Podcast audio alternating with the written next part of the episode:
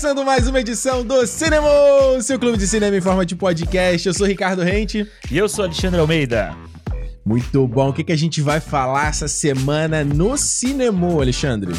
Essa semana. Essa semana é aquela semana que todo mundo gosta. Semana. semana é a semana que a audiência, que o view, o view, o view gosta. O, o algoritmo gosta. Que todo mundo gosta. Que é aquilo, todo mundo fala mal, mas todo mundo gosta. Hoje todo é mundo paga se... pau. Exato. Hoje é uma semana aqui, um programa especial sobre Marvel, mas não só Marvel, sobre Ant-Man. Eu já ia falar em, eu já ia falar em inglês. Homem-Formiga e a Vespa Quantumania. Exatamente! Lembrando para vocês que esse programa só tá no ar porque a gente tem a galera, os nossos fãs sócios lá contribuindo no Catarse, dando uma graninha aqui pro nosso projeto pra gente manter esse negócio aqui no ar, pagar as nossas contas, pagar aqui a plataforma que a gente usa para gravar o Cinemol, né? Tudo, qualquer custo a gente pega aquela graninha e reinveste, né? Então se você quiser apoiar o nosso trabalho, é só ir lá em clube.cinemopodcast.com que a gente chama lá pro nosso clube no Telegram, beleza? Boa. Alexandre, Diga. Não é só de formiga que se faz o Cinemol 166. 166. Porque, na verdade, hoje, o Cinema 166 vai ser Marvel, All Marvel, All the Way. Porque saiu uma matériazinha no Entertainment Weekly, um puta papasso com o Boné. Boné deu uma mega entrevista pra Entertainment Weekly, falou, Entertainment Weekly, Entertainment Weekly. Bota seu, falou, seu curso de inglês pra fora aí agora. Bota Porra, sua... practice your pronunciation. Exatamente. O Boné deu uma entrevista pros caras e falou um monte de coisa sobre a Marvel, o que que tá acontecendo. Alguns dizem que é uma cortina de fumaça para esconder as críticas. Vamos falar tudo aqui. E teve alguns anúncios, né, Alexandre? Teve algumas coisas que, que surpreendeu, né? É, principalmente eu acho, para mim, assim, tipo, mais é sobre o plano, né? Eu acho que é muito Isso. mais sobre o plano deles, como eles estão vendo aí o futuro, que eu acho uhum. que realmente é uma surpresa e eu acho que é uma notícia muito bem-vinda aí para o que a gente está pensando dos últimos anos, desses últimos. Essa última enxurrada de conteúdo aí da Marvel, que é essa. Diminuir, né? Dar um pisadinha no freio para dar uma. Uma melhor um carinho, um carinho especial. É, mas é assim, tipo, é tô, prestar atenção no que você tá fazendo, né? Aquela coisa não é claro. sair fazendo de qualquer jeito, não é sair beijando todo mundo, é beijando a pessoa certa, né? Você falar isso no carnaval brasileiro é foda, né? É isso aí, olha só, você tá aí, podia estar tá curtindo o bloco, mas você tá aqui ouvindo o cinema por quê? Porque você ama o cinema. Então, o cara tá ouvindo, tá ouvindo a ressaca, tá? Agora enquanto ele come um miojo antes de voltar pro bloco, é isso. O cara vai nem lembrar, vai falar, caralho, eu escutei esse negócio, tava doidão, botei o cinema. É, exatamente. Ó, começo, isso que o Alexandre falou é real, né? O Boné falou então que os caras vão dar uma reduzida de quantidade de produção do Disney Plus. Segundo o Boné, ele, ele, né, ele sempre manda aquele, aquele. É engraçado. O cara é bom, né? O cara é bom, porque ele sempre dá um. A mesma mão que afaga é a mão que dá o. Uma, né, dá o beliscão. É. Porque ele sempre manda, não, acho muito interessante, porque o conteúdo tá sempre lá, então vai ter o The Marvels agora, a galera vai ver a Kamala Khan lá, e aí sabe que vai no Disney Plus e consegue conhecer mais sobre não. ela. E ele fala muito interessante, né, de que não, os filmes continuam sendo independentes, as produções continuam sendo independentes, Isso. de que você não precisa de né, um e outro para você consumir, mas se você quiser, tá lá, né? Então a gente ia, era aquela receio que a gente falava lá há uns dois anos atrás, né? De sair o Doutor Estranho. Pois é, eu acho que o, o, Kevin Feige ele tem muito. Ele parece muito um cara da escola Steve Jobs, assim, sabe? Uhum. Tipo, um CEO desse que entende o produto dele. Então, tipo, ele vem falar para você sobre isso aqui, mas na outra mão ele te apresenta outra coisa que completa esse produto. Então, ele te vende o celular, o fone e o carregador agora. entendeu? Então, tipo, é uma coisa que ele faz muito. Eu acho que ele faz muito bem, sabe? Ele tem uhum. um. Ele ele fala nessa entrevista aí que, né, que a Marvel consome praticamente metade da vida dele, né? Ele tem 49 anos e ele tá Mano. trabalhando com Marvel, não só na Marvel, mas com Marvel há 23. Então, tipo... Não, é, ele até uma parte da entrevista onde ele fala do começo, né? De quando ele tava no, no teste do Hugh Jackman pra Isso. virar Wolverine. Ele tava, ele fala, tava bem lá atrás da câmera, lá no fundo vendo a tela, e agora o cara volta pro Deadpool, que ele confirmou que vai ser PG. Não, vai ser, vai ser rated, 18 anos. É, rated R. Vai ser 18 anos de violência, exatamente como os dois primeiros Deadpool lá na Fox. Então todo mundo já ficou mais calminho? Não é. ficou. Não. Será que o Sean Levy vai saber fazer uma parada maneira? Ah, mano, acho que sim. Acho que sim. Pô, os episódios que ele dirige. Do, eu já falei isso aqui, né? Do Stranger Things são bons, assim, sabe? Tem, tem um, inclusive, se eu não me engano, um nessa última, nessa última temporada é bem pesado, assim, de violência, uhum. sangue, tem umas coisas assim. Acho que ele consegue. Tem um porradaria legal no Projeto Adam lá. Eu acho que. Maneiro. Acho que ele tem. Ele dá conta. Se assim, ele é um cara que é brother do do Ryan Reynolds, né? Então, tipo. Ah, porra. Tá azeitado tá ali, de né? boa. É, exato. E do coisa, ele já trabalhou com o Hugh Jackman também lá no do Gigante hum. de Aço, Gigante de Ferro. Ah, porra, que é um filme legal. Que é legal, de boxe lá, é maneiro também. Talento, talento de Montreal, Sean Levy aí olha nas cabeças. Nas cabeças. É, então, foi interessante ele falando sobre, sobre isso, né? O quanto tempo que ele já tá e como você meio completa essa jornada, né? De você isso. começar lá com o cara e agora tá com o Rio Jackman de volta.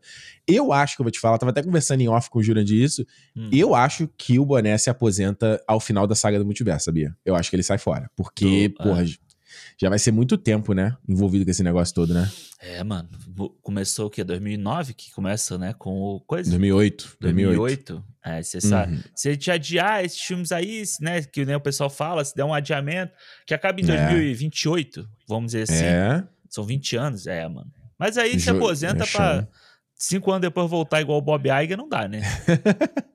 é, eu acho que é interessante até para você injetar a visão criativa de outra pessoa, né? E talvez seria até interessante não ter se centrado em uma pessoa, como tá rolando a DC Studios agora. Porque você vê, o pessoal discute, ah, será que o James Gunn vai poder dirigir o Superman o legado, né? Como tem esse grande rumor. Eu fiquei, eu fiquei pensando, pô, será que ele vai dar conta de fazer tudo? É. Aí eu lembrei que tem o Peter Safra, que ele cuida da parte do operacional. Então, porra, é isso que é o bom, que você divide o fardo, né? E eu é. acho que o principal que a gente. que tava até rumores rolando era de que tinha, tava tendo muita produção. Tava, eram oito produções da Marvel, né? Principalmente no ano passado, né? Então é muita coisa, cara. É muito, muito projeto, mano. É, muita coisa. A gente chegou a falar isso aqui. Quando a gente falou da, da fase 4, aqui, o programa a gente falou da fase 4, né? Porra, você pensar que, tipo, em dois anos você teve quase metade do volume de, de, de conteúdo que você teve até o endgame, uhum. né? Até o ultimato Mano, é muita coisa. É muita coisa. Beleza é? que teve um, aquela questão das pessoas estarem em casa, né? Pra, uhum. Por causa da pandemia e tal, então muita Sim. coisa podia sair rápido, então as pessoas estavam consumindo. Só que agora não é assim. Agora você. As pessoas estão na rua, entre aspas, estão né? fazendo coisas na rua, fora uhum. de casa. Você Sim. tem outros conteúdos que também estão sendo produzidos, então, mano, você tem porra, você acaba um, um, Star Wars, você começa um Marvel, e aí entra um negócio da DC, lá um pacificador da vida, aí entra um, um Stranger Things e entra não sei o que, é muito conteúdo. Então você é fica estufado não só de Marvel, mas de tudo, sabe? De você tá, não tá dando conta de tudo, e aí você acaba também botando Marvel, Star Wars desse balaio, entendeu? Tipo, caralho, outro é. Marvel, outro Star Wars, eu não, não aguento, entendeu? Aliás, falando de Star Wars, posso, posso revelar uma coisinha aqui? Fala. Tá revendo Come... o quê? Comecei Bad Batch. Você é muito vendido, cara. Você é muito vendido. Porra. Você fala... fala, fala mal e vou lá. Porra, daqui a pouco você tá vendo daqui a pouco a, a série do Baby Chewbacca. É que, que eu amo, eu amo esta porra. Vocês falam mal que eu sou hater Eu amo aqui, tá na pele aqui, ó. Sou igual o comensal da morte aqui, ó. Tá aqui, ó. Vou encostar aqui, ó. O George Lucas sente lá na casa dele, lá. É isso, George mano. Lucas não, mentira. Não, porque você tá, você tá, você tá ficando filonizado. Você eu não, ficando eu me filonizado. Não, então, eu, eu na verdade, eu tô mentindo, eu tô brincando. Eu não comecei o Bad Batch. Eu vi os episódios lá que revelam a conspiração dos clones. Isso. E é uma outra pegada a série, pô. Eu, eu tava esperando uma parada bem mais infantil. Aí eu fiquei assim, pô. Foi é um sempre começa com esse papo. Vamos ver, vamos ver. Eu, eu pelo menos dou chance às coisas, ao contrário de você. Eu dou chance. Ué, entendeu? eu assisti o que você falou eu ver. Eu vi. É, de má vontade, mas viu, né? Não, eu vi, eu sentei, de má vontade. e assisti. Agora, é. Voltando você... a falar de Marvel, o que tá dizendo aí, o que tá rolando aí é que esse ano nós teremos só duas séries no Disney Plus. O Boné já falou que vai dar essa reduzida e enxugar as séries pra que, segundo ele, toda vez que tiver uma série nova no Disney Plus da Marvel, é pra ser um, uma coisa especial, pra Isso. ser um evento. E eu acho que entre nas entrelinhas a gente pode entender também sobre você ter mais tempo de polir a série, de você claro. trabalhar em roteiros melhores, de você trabalhar na produção melhor das coisas, né? Inclusive, nessa entrevista, ele fala sobre uma coisa que eu já elogiei diversas vezes aqui no cinema ou em outros lugares, da diversidade das obras, de que nem todo mundo precisa consumir tudo de Marvel. Ele fala isso nessa entrevista. É e ele bom. fala de como que, que é necessário que cada obra tenha a sua própria voz. E isso é muito interessante. Então, aparentemente, não tem nada confirmado ainda, né? Esse ano vamos ter só a série do Invasão Secreta, que parece que vai ser a primeira, Isso. e depois a segunda temporada do Loki. Isso. As outras séries que estão sendo produzidas é a Agatha, é Coven, é, Coven of Chaos, sei lá. É, Coven a série da Agatha e a série da Echo. E esse vai começar agora, acho que agora em março, a filmar a série do Demolidor também. São essas coisas que estão em produção, mas elas só vão sair em outro momento. E tem o What If também, né? Que já deve estar tá pronto, que eles ainda. Ou que já tá produzido, Isso. Pelo, pelo menos, né? Mas Isso, falando, falando de animação, né? Isso, é. A animação tem o What If, tem a do Homem-Aranha Freshman Year, eu não sei se sai esse ano também, né? É, e o Marvel Zombies era pra sair esse ano, não era o ano que vem? Eu não sei agora. É. Eu também não tenho, não tenho certeza. Então, mas em questão de live action, né? até em questão de animação, muita gente não vê e deixa passar, então, né? É, aquele é, negócio. É, é, aquele negócio. Eu só, eu só conto o Orif porque eles acabam pegando conceitos do Orif pra colocar em filme, a gente viu aí, né? Pô, 100%. e tal. Mas eu acho que. Aliás, ah. eu vi o primeiro episódio da segunda temporada do Orif e eu já esqueci sobre o que, que ele era. Caralho! E pior que eu gostei do episódio. Eu já esqueci. Era o Steve Rogers, mas o que acontecia no episódio? Eu não lembro. Acho que era uma coisa meio Cidade Invernal? É, Talvez. A primeira temporada é desse jeito também, então, tipo. Caraca, eu esqueci, maluco. Que doideira. Enfim. mas, ó, esse papo dele de, da, das pessoas poderem aproveitar o que elas quiserem, eu acho muito bom, mano. Uhum. Eu acho muito uhum. bom, porque eu acho que um dos grandes problemas que existe hoje na visão das pessoas com a Marvel uhum. é de que, assim, você precisa assistir tudo, sabe? Uhum. E eu acho que essa, essa obrigação de você ter que assistir tudo, ela faz a gente ficar com esse sentimento do tipo assim, caralho, não aguento mais, ou caralho, esse aqui não foi tão bom quanto o outro, entendeu? Essa coisa. Sim. Isso tudo cria esse sentimento de, de saturação que a gente tá sentindo. Então, uhum. Então, tipo, quando ele fala isso, e eu concordo muito, e vendo o Homem-Formiga, que a gente vai falar daqui a pouco, as pessoas no cinema reagindo ao filme, eu fiquei pensando nisso, falei, cara, realmente você pode ter, tipo, o She-Hulk, que é para um público qualquer, o, o Kamala Khan lá, o, o Miss Marvel, que é para outro, e tal, sendo que aí eu fiquei, eu falei assim, porra, eu reassisti o Homem-Formiga 1 aqui, e eu falei uhum. pra Renata, falei assim, porra, a gente tem que. Ó, fica prestando atenção nesse filme aqui, que vai ter coisa importante no próximo. Sendo que não precisa, mano. E a gente, porra, a gente já teve a Marvel mostrando isso pra gente em outros filmes e a gente continua pensando nisso. Se ele apresentar é. um negócio que foi apresentado. Se ele vai mostrar um negócio que foi apresentado há 5, 6 anos atrás, 7 anos uhum. atrás, sei lá, ele vai dar um flashbackzinho, ele vai dar uma informação ali para juntar essa, esse negócio. Não tem por que a gente acreditar que os caras vão ficar 15 anos querendo que você saiba o que aconteceu em 2008 para apresentar Não, uma dúvida. coisa agora, entendeu? Então isso eu acho sem que é dúvida. é, acho que isso, ele deixa um ponto que é muito forte. Eu acho que a gente tem que levar isso pra gente. A gente que é fã, entendeu? Do tipo claro. assim, mano, você não gostou? Você viu o primeiro episódio do Miss Marvel? Você não gostou? Não é para você? Bola pra frente, feliz, pô. cara. E não, e bola pra frente, entendeu? É, é, é. Você não é obrigado você vai ver lá, Você vai ver lá no The Marvels, você até pode gostar lá no The Marvels, mas é isso, beleza. É, e assim, não é, você não é obrigado a assistir 10 episódios de um negócio que você não, não. gosta para seguir nesse, nesse universo aqui. Até porque você já cria um ranço na parada, né? Você já cria, você já vai. E, e, no fim do dia, cara, é entretenimento, não é dever de casa, não é trabalho. Se você transforma entretenimento em trabalho, ferrou. É, não tem como. A, a, a, gente voltando do cinema, a Renata tava falando isso comigo. Ela falou assim, cara, eu estou meio cansada da Marvel. Assim, ela já tinha falado isso lá. Algumas no, vezes. Lá no Doutor Estranho, ano, ano, passado, ela falou isso. Eu lembro da gente saindo da sessão, ela falou isso, é verdade. No Thor, ela falou, ela isso. falou isso também. Quando ela... aparece a Cleia, né? Aparece é... lá a Charlize Theron, eu lembro dela falar isso. Ai, tô cansada, não sei o quê. Aí ela falou pra mim assim, ah, Guardiões eu não sei se eu quero ver. Não sei se eu quero ir no cinema ver. Uhum. Aí eu falei, ah, você não precisa ver. Ela falou, ah, quando for algumas coisas grandes ou personagens que eu goste, eu vou assistir. Se não, eu vejo em casa, vejo depois. Exatamente. Então eu falei, cara, você é que tá certa. Errado é a gente que vai assistir tudo, entendeu? Porque... Não, uou, uou, uou, uou. A gente não tá errado, não. Vem com esse papo, não. Não, tá Sai errado, fora. mano. Tá errado, porque, tipo assim. Sai fora. Eu acho que tá errado. Porque se você fala assim, sei lá, pô, aí eu. Deixa, deixa o meu filme de boneco. Sei lá, o Eterno. Vou botar, pegar um exemplo. Ah, porque hum. se eu não gosto do primeiro Eterno, se eu não gosto dos personagens, eu não achei. Por que eu vou ver o segundo?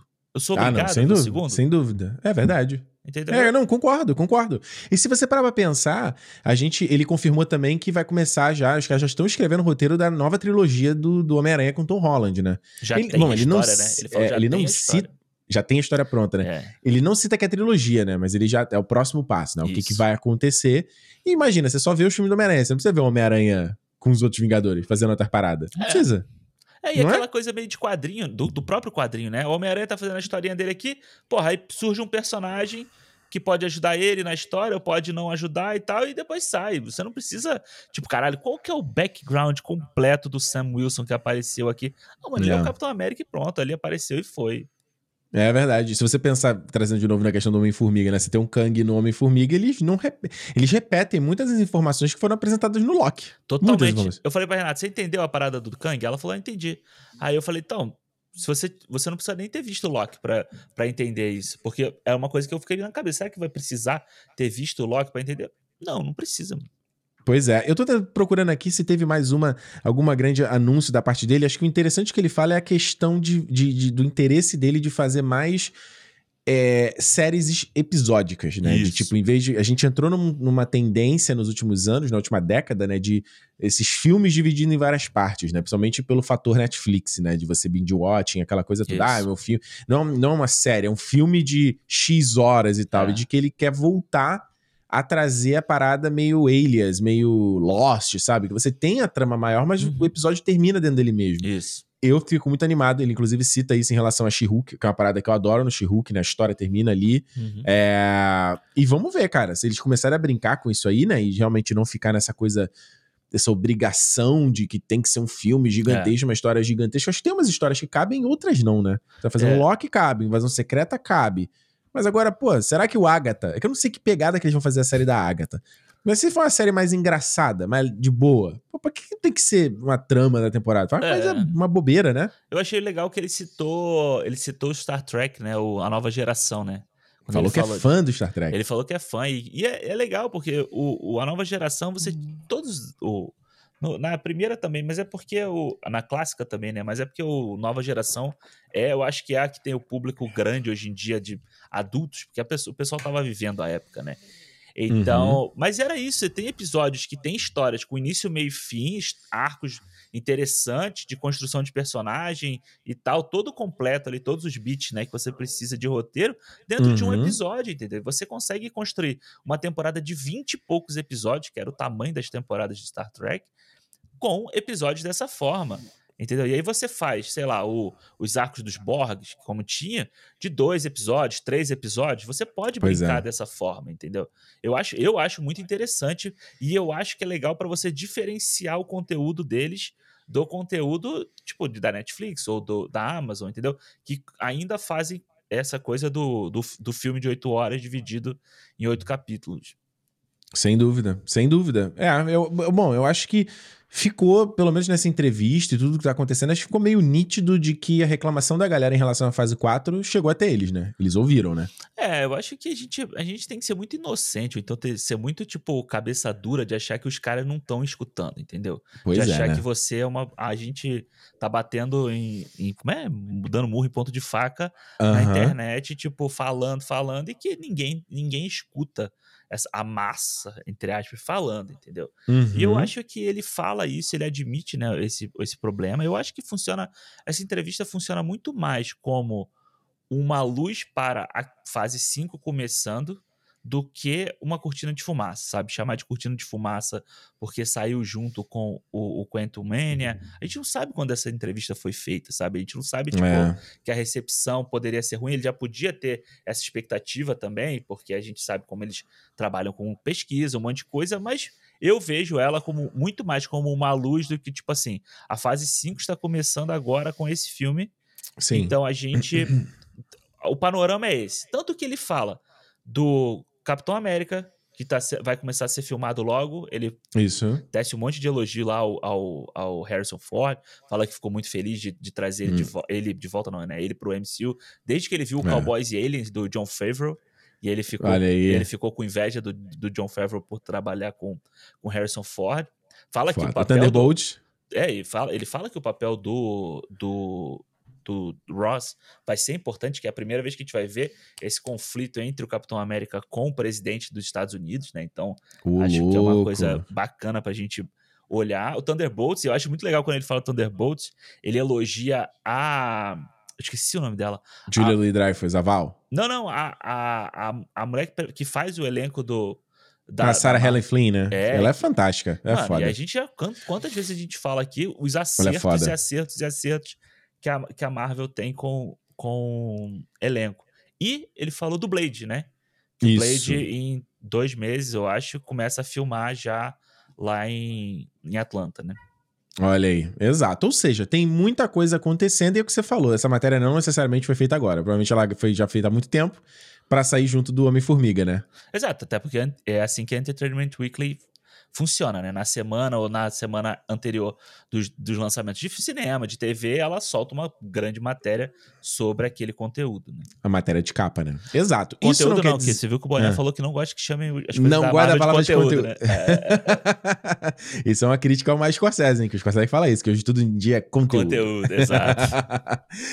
Vamos lá, Alexandre. Olha, não dá para negar que tem parte desse do, do, que a gente falou aqui no papinho vai continuar agora no Homem-Formiga. Porque se você for num sitezinho chamado Rotten Tomatoes, lá, hum.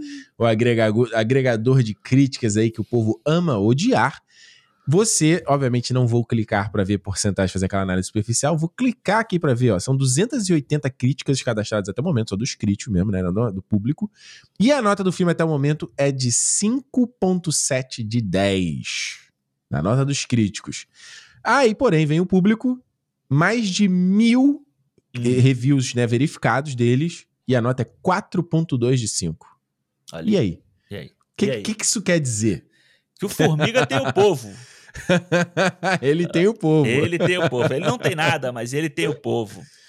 É, mano, Olha.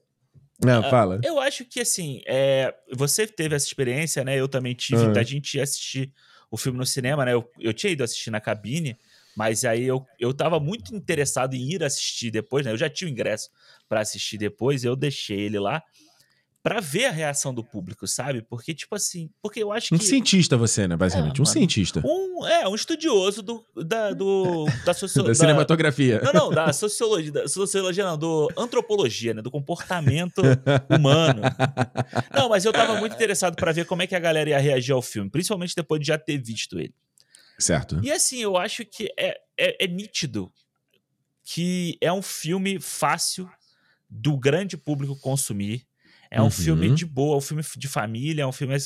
E você vê a reação das pessoas, comédia, você vê as pessoas reagindo de uma forma diferente no filme, sabe? Tipo assim, não é um filme que seja complicado de você entender, não é um Eternos da vida, sabe? Certo. Que é difícil de você entender. Você senta ali, é uma aventurinha que você vai ter um vilão, não sei o que e tal, e no final ele ainda te dá um final feliz na história, Isso. entendeu? Acabou. Então, tipo hum. assim, você via o pessoal saindo do cinema feliz, rindo, conversando, falando sobre alguma coisa que aconteceu no filme e tal.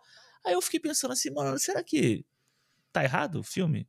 A gente, a gente gosta de uma coisa, a gente gosta de outra, mas será que o público, o grande público, foi atingido? Será que não foi? E aí você vê o pessoal comparando, sabe? Eu vi muita gente falando hoje, no dia é. que a gente tá gravando aqui. Ah, pô, esse para mim é o filme, ele é tão bom quanto Shang-Chi, que pra mim foi o melhor da fase 4. E aí Ô, você louco. pensa que o Shang-Chi é um filme que entrega basicamente a mesma coisa que o Quantum Mania. Sim, sim, Entendeu? sem dúvida. Sem dúvida. É, eu tava lembrando que há um tempo atrás nós fazíamos uma sinopse aqui no cinema. Você lembra disso? Que a gente fazia sinopses dos filmes. Eu falava, Alexandre, sobre o que que é, contei pra galera. Lembra disso? Uhum. A gente parou, não sei porquê. Mas eu acho que vale, se você tá ouvindo aqui o cinema e não tá ligado, né? Já que, obviamente, esse filme, como o Alexandre já falou, ele é pra ser esse desse primeiro, nesse kickoff aí, né?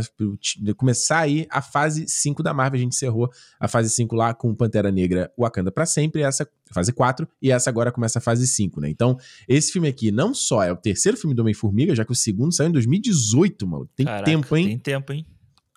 Tem tempo Homem-Formiga e a Vespa. E agora, depois de toda aquela loucura do Vingadores Guerra Infinita e do Vingadores Ultimato, a gente tem esse terceiro capítulo que justamente tem uma. É um filme que ele, ele tem várias responsas, né? É um filme que, que, que, E aí eu vou, vou, já vou entrar aqui sem nem dar minha sinopse. Eu acho que ele é um projeto estranho, esse filme do Homem-Formiga. Uhum. Porque ele acaba ganhando uma responsabilidade que eu não sei se o personagem pede, né? Total. Se precisa, porque os filmes do Homem-Formiga são sempre são tão eu até te falei isso, né? Eu que eu, eu, revi também o primeiro filme e o segundo. E eu fiquei, cara, eu peguei muito pesado com esse o primeiro filme na época. Eu fiquei muito decepcionado com ele na época. Eu falei, caraca, mas pô, que filme, qualquer coisa, não sei o quê. E aí você olha para trás, ele é um filme, porra, ele dos três ele é o melhor de todos. É um tá, filme super bem fácil. feito. Super, super bem filmado, cara. É uma historinha legal, uma aventura legal. O 2 acaba sendo uma aventurinha também, uma coisa bem leve, né? Pô, uhum. se você parar brincar, você tem eles naqueles carrinhos, né? É. No, no, no, final, o carrinho cresce, aí o Homem-Formiga sobe em cima do caminhão e faz tipo um patinete, né? É, não, então, pô, o Hank Pym tem aquele. a roda do Hot Wheels pra você guardar os carrinhos, né? Pois é, né? Eu pego o prédio diminui, né? O prédio fica é, pequenininho. É, é. Formiga assistente, montando as paradas. Então, nesse filme aqui, você pegar e botar toda a família encolhendo, voltando pro reino quântico e ficando preso lá, fazendo uma parada meio viagem sendo da Terra, fazendo uma viagem meio, meio querida, encolher as crianças. É, não tem aquele outro de animação do Dennis Quaid, que ele entrava no corpo? Lembra desse? É, o que... Viagem Insólita. Então, se você fazer uma parada dessa, só que acaba que o filme que ganha essa responsabilidade, e eu acho que inclusive parte pelo material pro, pro, promocional, de, porra, esse é o filme. Uhum. Esse é o grande filme. É. Esse é o filme que vai começar a fase 5. Esse é o filme que vai apresentar o Kang, o vilão da fase 5. Uhum. E aí eu quero que a gente debata aqui. Sim. Será que o público sabe disso? Será que o público em geral sabe isso? Essa, essa carga de responsabilidade que o filme do Homem-Formiga vem? Eu acho que não. Eu acho que não. E eu, eu acho que é por isso que o público em geral tá de boa com o filme, entendeu? Porque uhum. para eles. Porque é muito doido isso. Se você pegar. Vai, a nossa expectativa com o primeiro Homem-Formiga, por que as pessoas criticaram tanto na época? É porque hum. a gente estava vendo os filmes de herói e talvez aquele filme lá seja o certo pro Homem-Formiga, mas não era o que a gente queria. A gente queria ver uma coisa grandiloquente e tal, uma coisa maluca, como é esse aqui agora. É. Só que a Pô, gente... O Homem-Formiga é o quê? 2014, eu acho? Por aí? Cara, 2015, né? Então ele sai depois do Era de Ultron, não? Ele. Não, ele, ele termina. A, a fase 2. É, isso, é depois do Era de Ultron, exatamente. É ele aí. termina a fase 2, né? E é, ele termina a fase 2 e ele depois. É, o, o segundo é entre o Guerra Infinita e o, Guerra, e o Ultimato, né? Pois é, o 2 mesmo é, é engraçado porque, porra, era o filme que eu não queria ver depois do Guerra Infinita. Tipo, quando termina né, o Guerra Infinita e, é daquele jeito, né? Aquela, aquela coisa triste, né? Aquela, cara, o que aconteceu com os heróis? Aí dá alguns meses você tem esse filme do Homem-Formiga e a Vespa e é tipo uma aventurinha completamente bocó, assim. E tu fica, mano, eu não quero ver essa história. A gente hum. sabe que o, que, que, o importante da, da história tá na cena pós-créditos.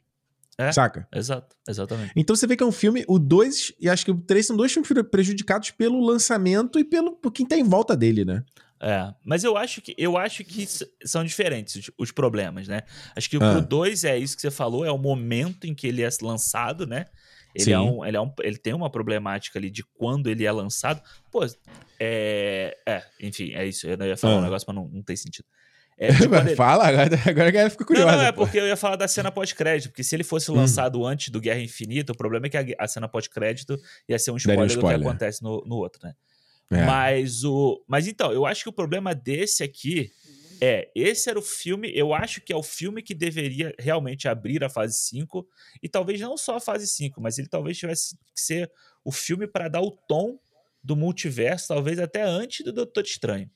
Entendeu? É. Mas com o personagem errado. O problema a é gente falou isso, né? Exato, né? Mas aqui o problema é que o personagem. É, exato. Aqui o problema é o personagem. Entendeu? Não deveria ter sido o Homem-Formiga essa história aqui. Essa história uhum. deveria ser de outra coisa. Deveria ser realmente uma história do Quarteto Fantástico, entendeu? Verdade, né?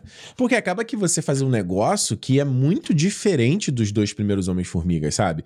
Beleza, você ainda tem um fator familiar na história, né? Porque você tem todo o elenco principal ali, a família Formiga no meio da aventura. Isso. Mas você vê que em tom, em pegada, não é a mesma coisa. Não. Você não. As piadas, elas não, não funcionam no filme, sabe? Porque você.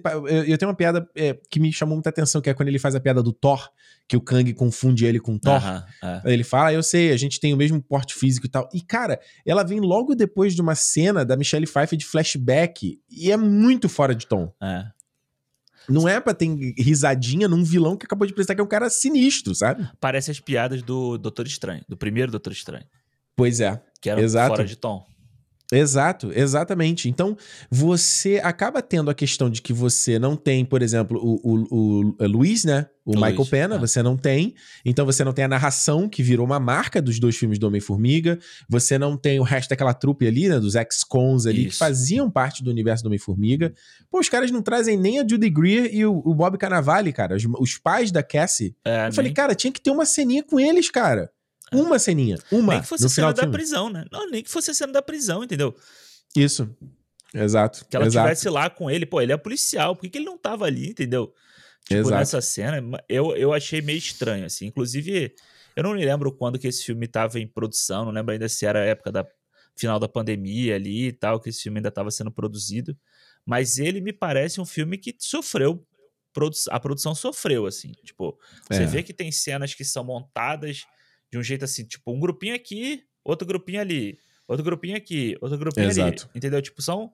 Tem um, uma. Não é. Aí eu não sei se é. Não vou dizer que é problema do filme, porque não chega a me incomodar, mas é uma coisa perceptível, entendeu? Você consegue perceber que, pô, a cena da, da delegacia junta cinco atores aqui e faz aqui um negócio. Aí chega o carro, cena do carro, é uma ceninha do carro para que podia não ser no carro, podia ser outra coisa, entendeu? Então eu acho uhum. que eu acho que o filme sofre isso, eu não sei. Aí eu não sei se é tipo problema da, de, de, logística, né? Por causa de pandemia, essas coisas todas.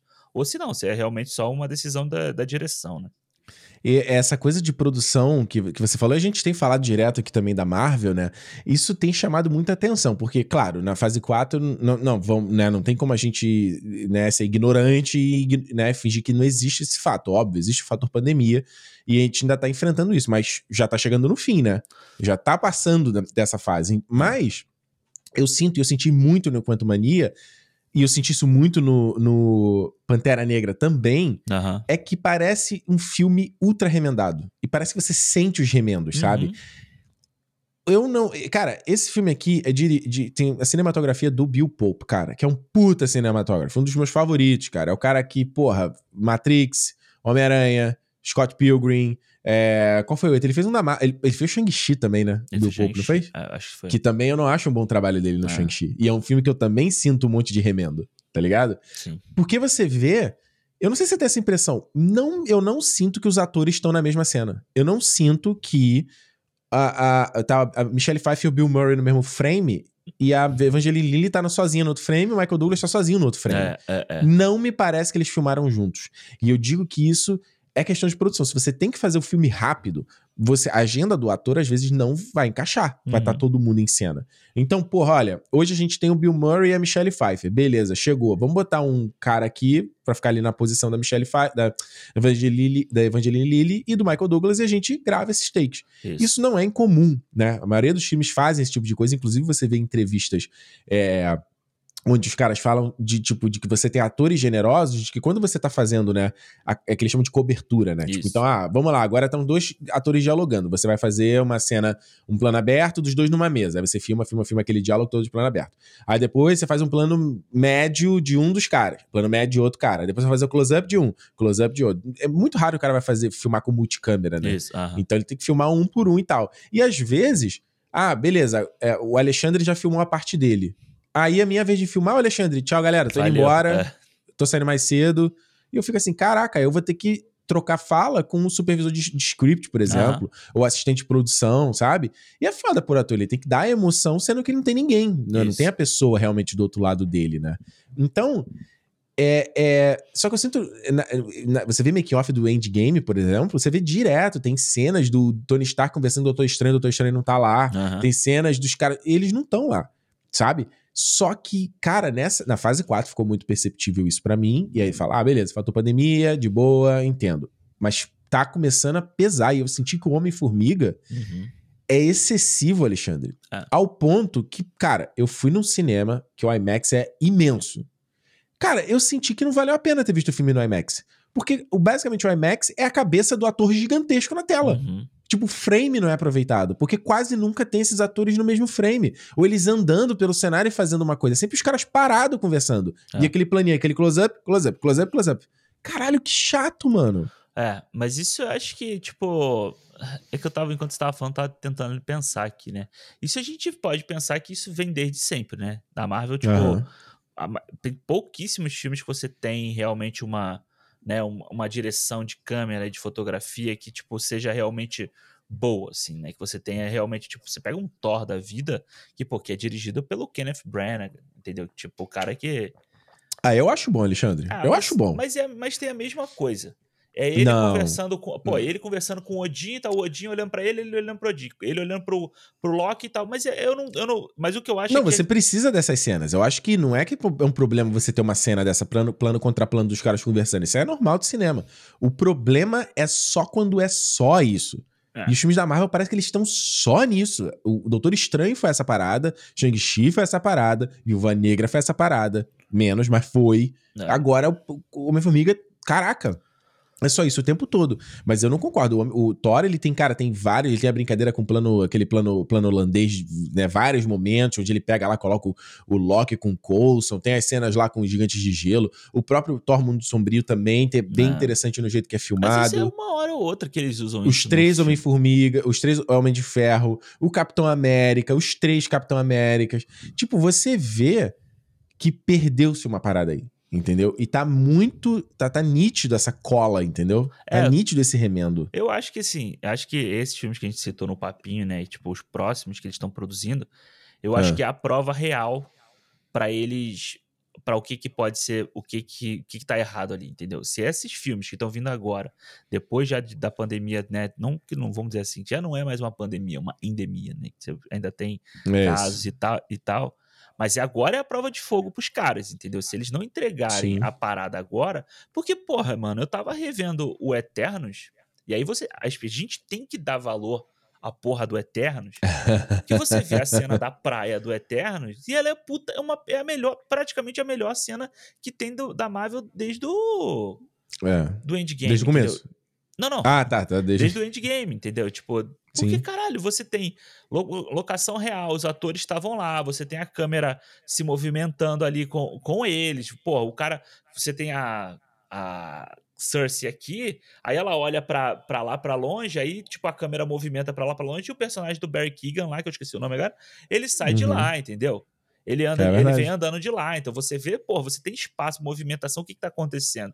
Você, você pega... tem um, você tem um volume, né? Você tem um 3D, na, na, né? Você vê que o mundo não é 2D, os caras estão no espaço, é, né? É, e você pega aqui, pô, para mim, a pior cena, para mim a pior parte do Homem-Formiga é aquela a primeira aparição do Modok ali, tá? Porque, tipo, aquela, aquele conflito. Primeiro que é escuro pra caralho. Eu vi em 2D, é. eu vi em 3D, é escuro de qualquer forma. Nossa, não valeu de nada ter visto o 3D desse filme. Não tem é. nada no 3D desse Aliás, eu acho até pior, a sequência que aparece vários Homens-Formiga, cara, pareceu e, é, eu, minha mulher e minhas cópias com o Michael Keaton. aquele efeito de, de tipo, aquele filme que é dos anos 90, 80.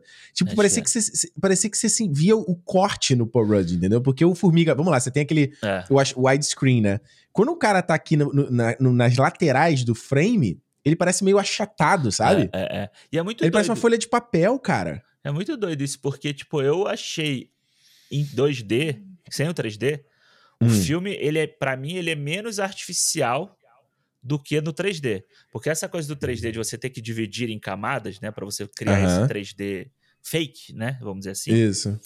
Você consegue perceber muitas coisas chapadas assim, sabe? Você percebe o fundo é falso, você percebe é. que a, a, a, a, plantinha que tá aqui é falsa, você percebe um é. monte de coisa falsa no filme. Então, vendo em 2D, foi uma coisa mais suave de ver, assim, sabe? Você, pô, beleza, você, você enxerga o volume. Ele se integra melhor, né? É, essa parte que você falou me chamou muita atenção no 3D, do, uhum. do, do, monte de Homem-Formiga ali. Quando, porque eu falei assim, pô, tá esquisito isso. Mas no, quando eu vi em 2D no dia anterior, tava de boa. Foi uma cena que eu achei muito maneira, inclusive. Como uhum. é que uhum. aquela coisa toda deles ali contracenando e tal. E no 3D eu falei, caralho, mano, a cena do Hank Pym andando no início, assim que ele chega no mundo no reino quântico ali, entre essas plantas, eu falei, caralho, mano. Parece uhum. que realmente você recortou ali para South Park. Você recorta o bonequinho e bota ele para andar num fundo colorido e tal. E é muito escuro, mano. É muito escuro. O 3D faz ser muito escuro. Você perde um monte é. de coisa de cor. Eu não entendi por que esse filme teve que ser tão escuro. Eu não consigo entender. Mas por que, então, que ele não. Gente, aumenta um pouquinho a exposição. É, só um pouquinho, caralho. Na cena que tá o Kang falando ali com o, o, Essa cena que você falou da piada do Thor. Uhum. Ela no 2D ela não é escura desse jeito. Você vê o, hum. azul brilhando no rosto dele. Você vê a cor da roupa dele. Mas você bota uhum. o óculos 3D e eu acho foda porque, tipo, o, os caras fizeram campanha para você assistir esse filme em 3D, entendeu? Eu achei Puts, não. isso é muito feio, assim. Eu acho que, tipo. É. Que, pô, você perde a qualidade do bagulho, você perde, tipo, cor, você perde textura, você perde um monte de coisa ali. Eu, eu, olha, é. eu não recomendo ver em 3D. Quem ainda não viu ou quem tá pensando em rever, vai ver em 2D aí, porque esse 3D é muito merda, mano. Muito e, e, e, eles, você, você mencionou, né, que eles usam volume aqui né, nesse filme, né? Da mesma tecnologia lá do Mandalorian, que eles usaram no Thor, Amor e Trovão. É, e aqui no Homem-Formiga. E você vê que tem a mesma estética, né? É engraçado. É. é difícil você dizer exatamente o que, que é. Mas parece.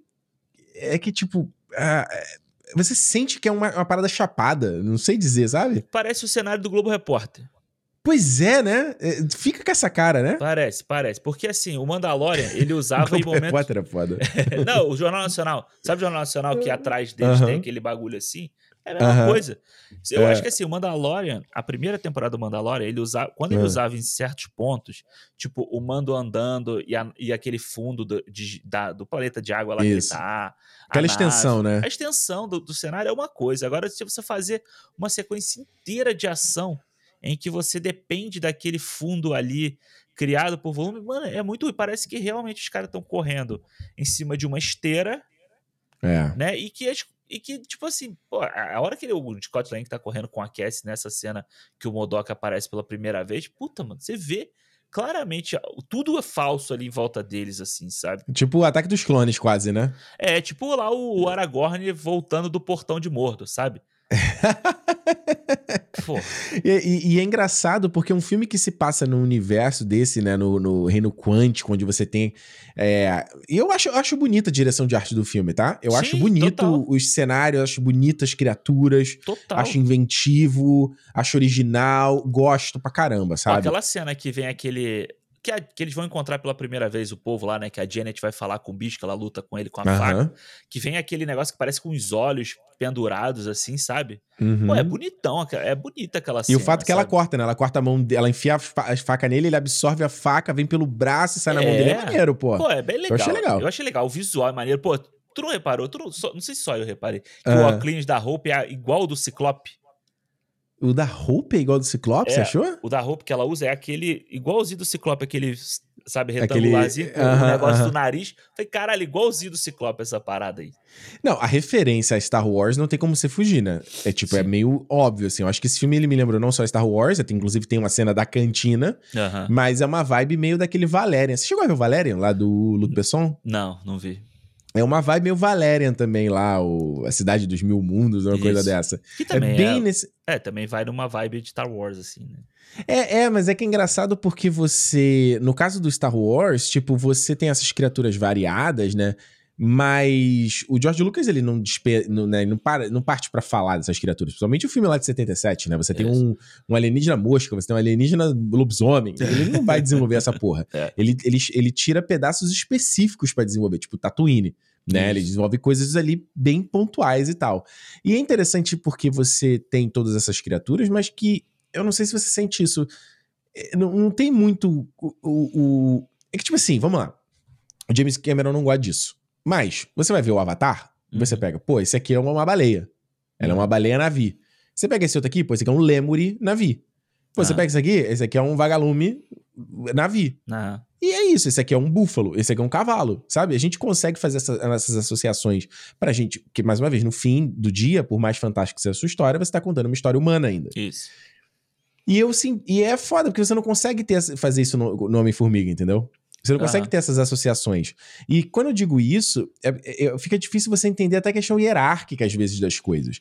Tipo, quando eles param lá pra encontrar aquele, aquela galera rebelde, eu não consigo entender muito como eles viviam, qual era, como é que era a casa deles.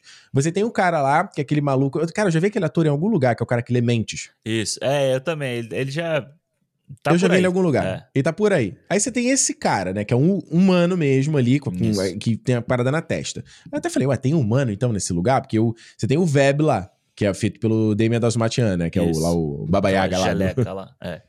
Que é uma parada toda diferente. Uhum. Aí você tem aquela menina que é meio, parece que saiu do, do, do Warcraft, ela.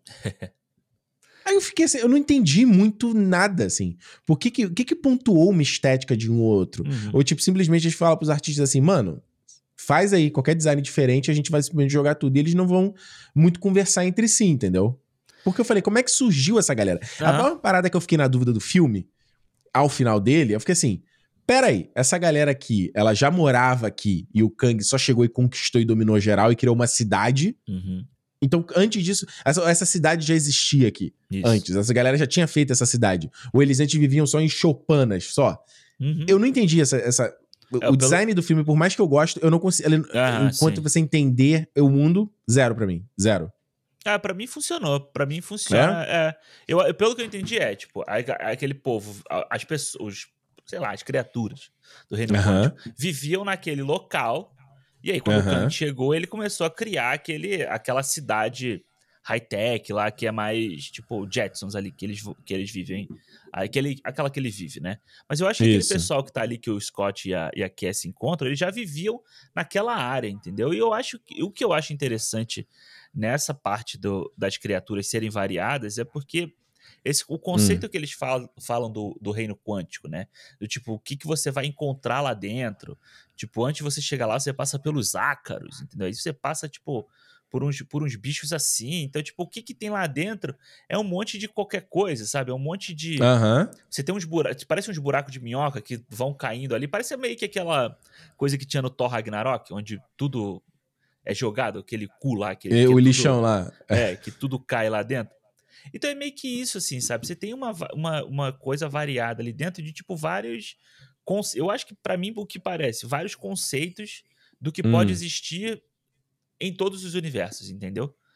E no reino hum. quântico você tem aquelas coisas ali. Então, tipo, não me, não me incomoda do tipo eu precisar ter o cachorro quântico ou o não sei o que quântico, entendeu? Tipo, essas coisas. E você ter esse, esse Eu tô falando pra você entender. Não, entender... não, eu sei, eu sei. Mas você é entende, eu... né? Mas é isso que eu tô te falando. Pra... Se você cria uma raça ah. alienígena, vamos dizer assim, né? Ah. É, que é toda baseada numa espécie só, parece uhum. que o reino quântico é só um. Realmente, tipo, um, sei lá, um, uma terra abaixo da nossa. E não um reino de, de várias possibilidades, entendeu? Que eu acho que é o que é, eles. Engraçado você falar isso. Porque para mim a percepção é exatamente essa. Eu achei que era um, é um, uma cidade abaixo da nossa. E eu acho que essa parada que eu fiquei. Que, que eu ia falar anteriormente, que é eu, eu, eu, sinto uma claustrofobia nesse filme. Na verdade, eu tenho sentido isso em todos os filmes da Marvel. Primeiro, por essa coisa do, da composição do tipo frame aqui, o close-up, close-up. O filme é inteiro de close-up. close-up não, close-up, close-up, close o tempo todo. E essa coisa do volume, mesmo quando eles estão em numa área aberta, você parece que tem um, né, você sente um domo em cima deles. Então tem uma, uma questão para mim muito de claustrofobia, assim, sabe? Tipo, caraca, onde eles estão exatamente, sabe? tipo, parece que eles estão dentro de um, de, realmente, né, de um átomozinho assim. Aham, uh -huh, é. Tem um, é maior isso? É qual, até onde vai? Ele é infinito? Uhum. Quais são os espaços e tal? Aí você fala, ah, mas é só um filme. Fala, meu amigo, o nome do filme é Quantumania. Se é pro lance pra você explorar o tamanho dessa parada, é agora, gente. Até quando a gente vai? Porque é a mesma coisa do Doutor Estranho no Multiverso da Loucura. Aí você não tem loucura Suficiente, multiversal. Né? É, é eu, sabe? Mas eu acho que, assim, pelo menos nas criaturas, eles entregam essa, o quanto mania, né? Que, tipo, você tem. Só essa cena que eles entram na cantina, você tem um, uma caralhada de, de personagens ali variados. Eu acho que. Eu uhum. acho que ele tem um problema para mim, quando ele apresenta esse mundo, é você saber, tipo, uma noção de espaço. Uhum. Porque, tipo assim, beleza, o, eles estão caindo lá no início do filme, né? Cada um cai pra um lado, cada família cai pra um lado. Isso. E aí, beleza. Qual é a distância, entendeu? Da onde a Hope a, e a família dela caíram para onde Scott caiu. E da, daqui da onde eles estão para onde o Kang tá é muito mais longe, porque depois quando eles pegam a nave, eles saem de um ponto e voltam para o outro. E sabe, essa, essa noção de tipo, ou você. Geográfica, né? É, Espacial, né? Ou você deixa, deixa, claro qual é a noção geográfica do negócio, né? Pra gente, tipo, a gente sabe que Tatooine, a Mos Eisley fica num lugar, a casa do, dos tios do Luke fica não sei quanto de distância, que eles deixam claro isso, isso pra gente. Então, tipo isso. tipo assim, ou você cria essa noção espacial, ou você cria aqui no reino quântico, você chega de um lugar para o outro através do sei lá o quê sabe, dos portais, é. ou de um vácuo, ou de um buraco de minhoca, ou o que for, para você dar essa noção de que você possa chegar daqui para ali sem precisar te explicar, entendeu? É uma, é uma forma mais prática de você explicar. Mas como fica no filme, eu fiquei meio assim, tipo, tá, beleza. A nave do Hank Pym caiu lá naquele lugar lá. Agora, para ele chegar de volta aqui, qual é, qual é a distância para onde o Kang tá, entendeu? Tipo, por que o Kang demora uhum. tanto para localizar os caras ali se não parece tão longe de onde ele tá ou de onde eles estão com o Bill Murray. Então, esse, para mim, esse foi o, é, vamos dizer assim, esteticamente falando, pensar uhum. é, criativamente falando do, do reino quântico, para mim esse foi o grande problema. O resto eu acho de boa, assim, sabe? As criaturas, a casa ali, eu gostei daquela casa viva lá, né? Aquele, Não, é legal, é legal. Eu, eu, eu, eu, te falei, individualmente eu gosto do design geral do filme, de todas as criaturas. Ah. Eu acho que é aquela grande questão, e aí nesse sentido eu vou fazer um coro aqui da, com a Renata, de estar tá cansado da Marvel, é de um sempre um potencial, entendeu? Que uhum. nunca chega a, a, completar. Então, se acontece num filme aqui, num filme aqui, aí tu, tá, beleza, aí tu, ah, ok, tá, esse não deu muito certo. Mas, caraca, tá virando um padrão, sabe? É, é o tá virando um... dos deuses que só mata um deus, né?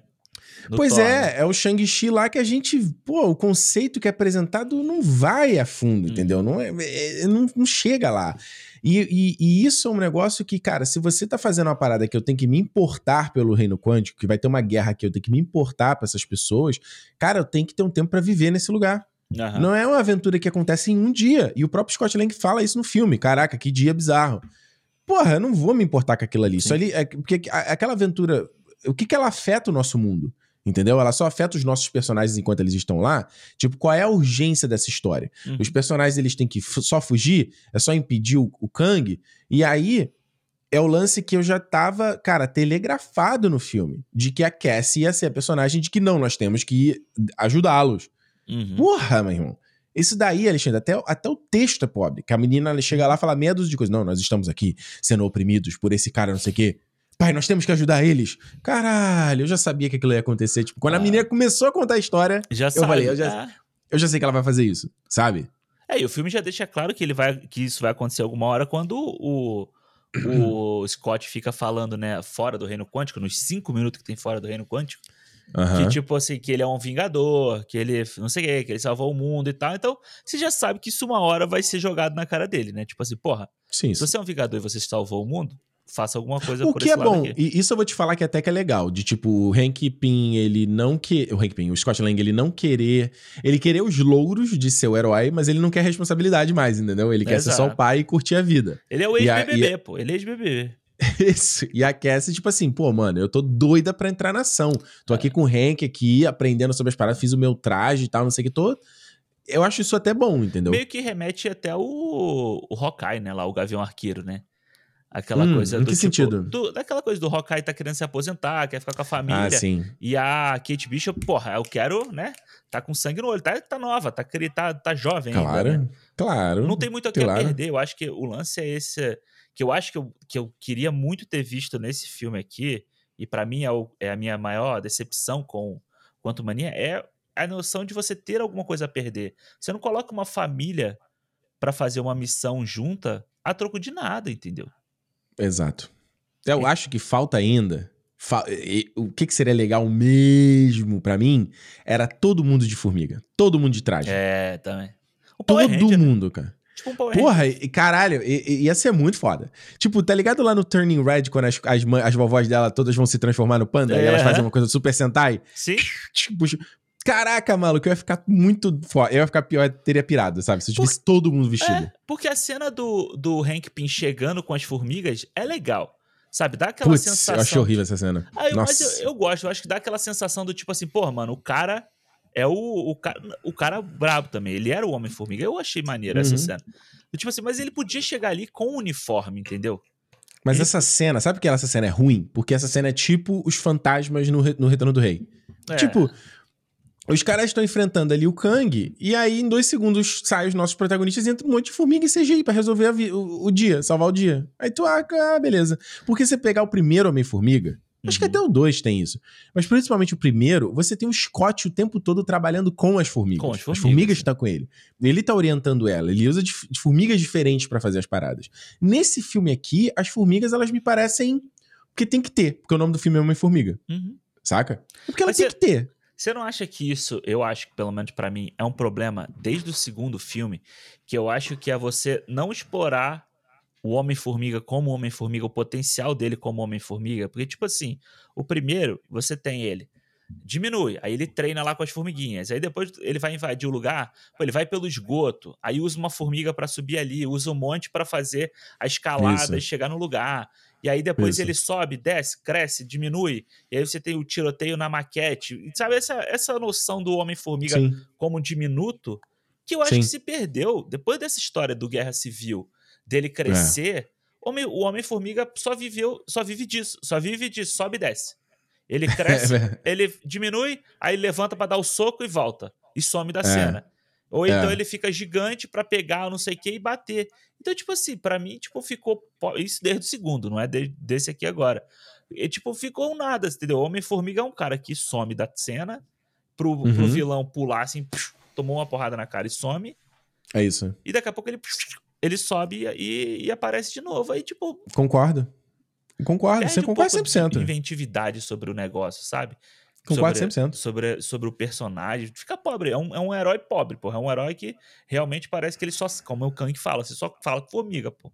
Eu acho, inclusive, essa fala péssima. Você só fala com formiga. Por que, que ele não mandou um.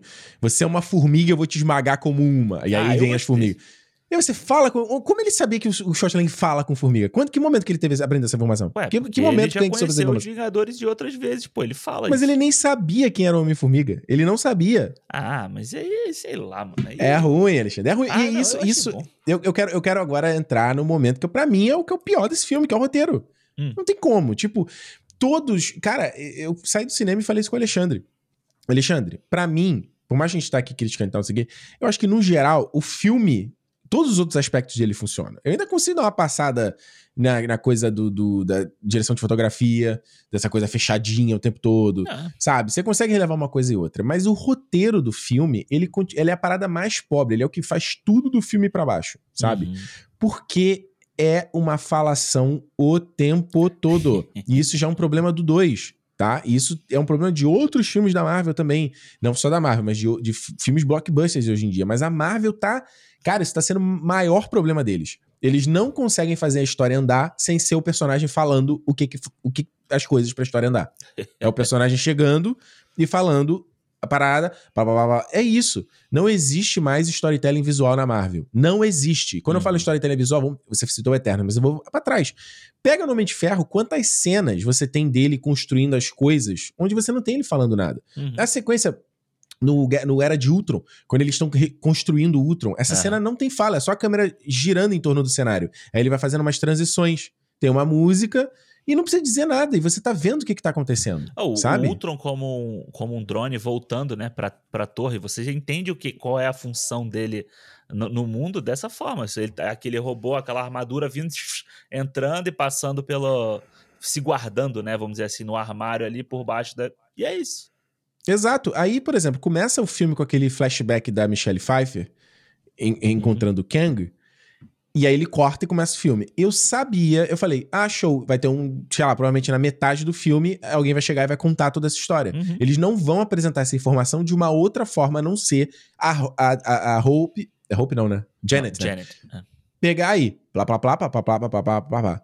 Cara, e é tão pobre a parada, é tão. Isso que faz o filme ser boring, sabe? Porque você vê que não tem nenhuma cena no filme, não tem nenhum diálogo do filme que ele não seja funcional, sabe?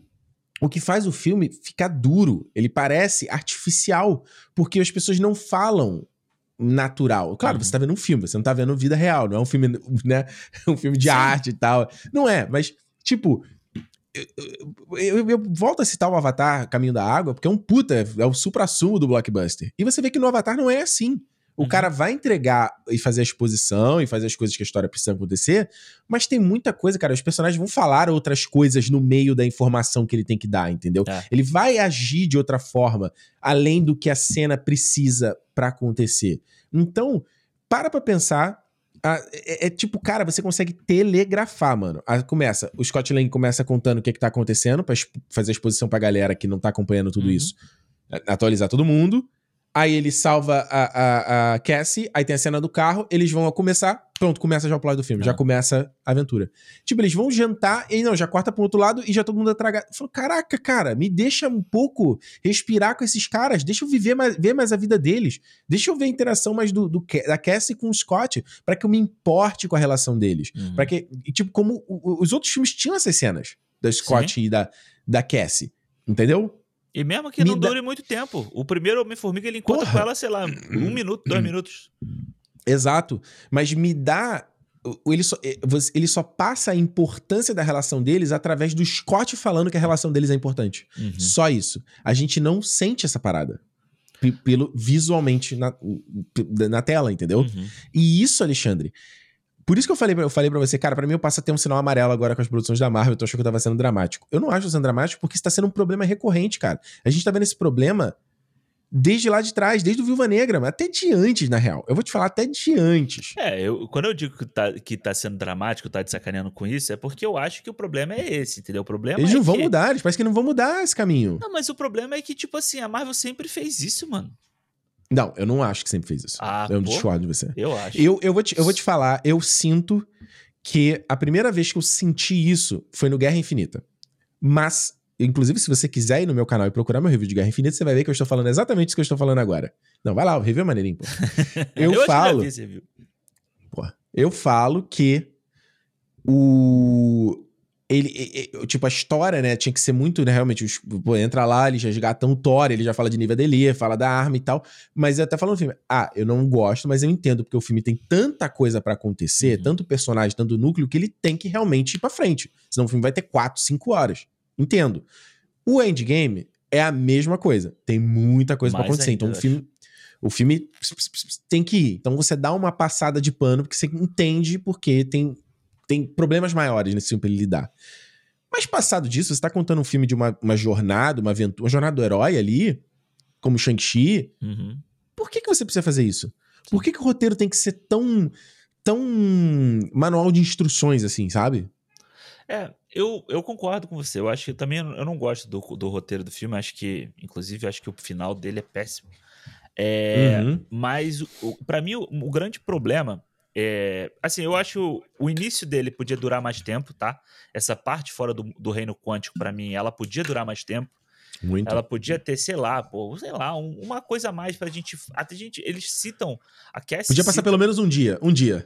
É, um pernoite. Pô, a Cassie cita o bagulho das. Por que, que ela, ela foi presa? Porque ela estava numa, num protesto de pessoas que perderam a casa por causa do blip, entendeu? Por que, pô, que o filme não começou com esse protesto? É, não, e pô, você tem a Hope fazendo um trabalho lá de, de reflorestamento, que não mostra isso, sabe? Tem, é tipo um computador, uma imagem no computador que se você tá olhando pra, pra Evangeline Lilly ali, que deveria estar olhando, inclusive, é, você perde que no computador dela tem lá as arvorezinhas crescendo, usando a partícula do a pin particle, né, a partícula pin lá, para crescer a árvore e reflorestar o, o, planeta.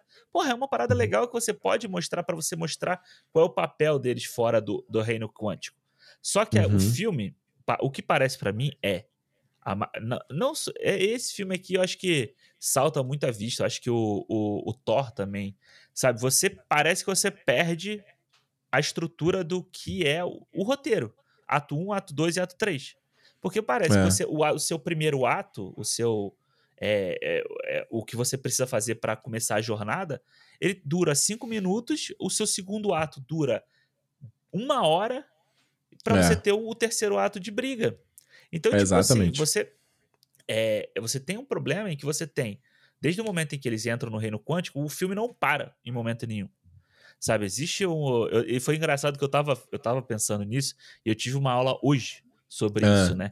Que ah. é que eu tô tendo uma matéria que é de segundo ato, que é a parte que todo Oh, quase... que legal! Só sobre segundo ato, Só sobre o segundo ato, porque tipo é o, é Michael, o Michael Aldron lá, o é, do, do Doutor Estranho, é. ele precisava, que ele assumiu que ele não sabe o que fazer no segundo ato dos filmes. Pois é, e aí tipo, é, porque é, o, é a parte onde o filme se fode, onde a galera se fode no filme, porque ela é Sim.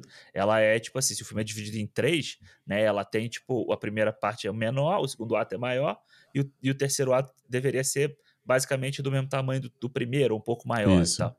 Isso. Só que o que acontece é que o segundo ato, depois de você ter o primeiro, o turning point, né, a virada do primeiro ato, você tem que ter uma, uma coisa que eles chamam de fun and games, né? Que é o momento uhum. em que você relaxa, que é o momento em que você conhece mais um aspecto do personagem. É a hora que você conhece ali, sei lá, que, porra, no, o que eu tava escrevendo hoje era uma mulher grávida que tinha na história e ela tinha uma arma e você descobre que ela tem uma arma porque ela se protegeu do cara que queria pegar o filho dela, entendeu? Uma coisa assim. Olha aí. Então, tipo, é o momento em que você conhece. Então, qual é o momento em que você tem isso aqui nesse filme? Você não tem.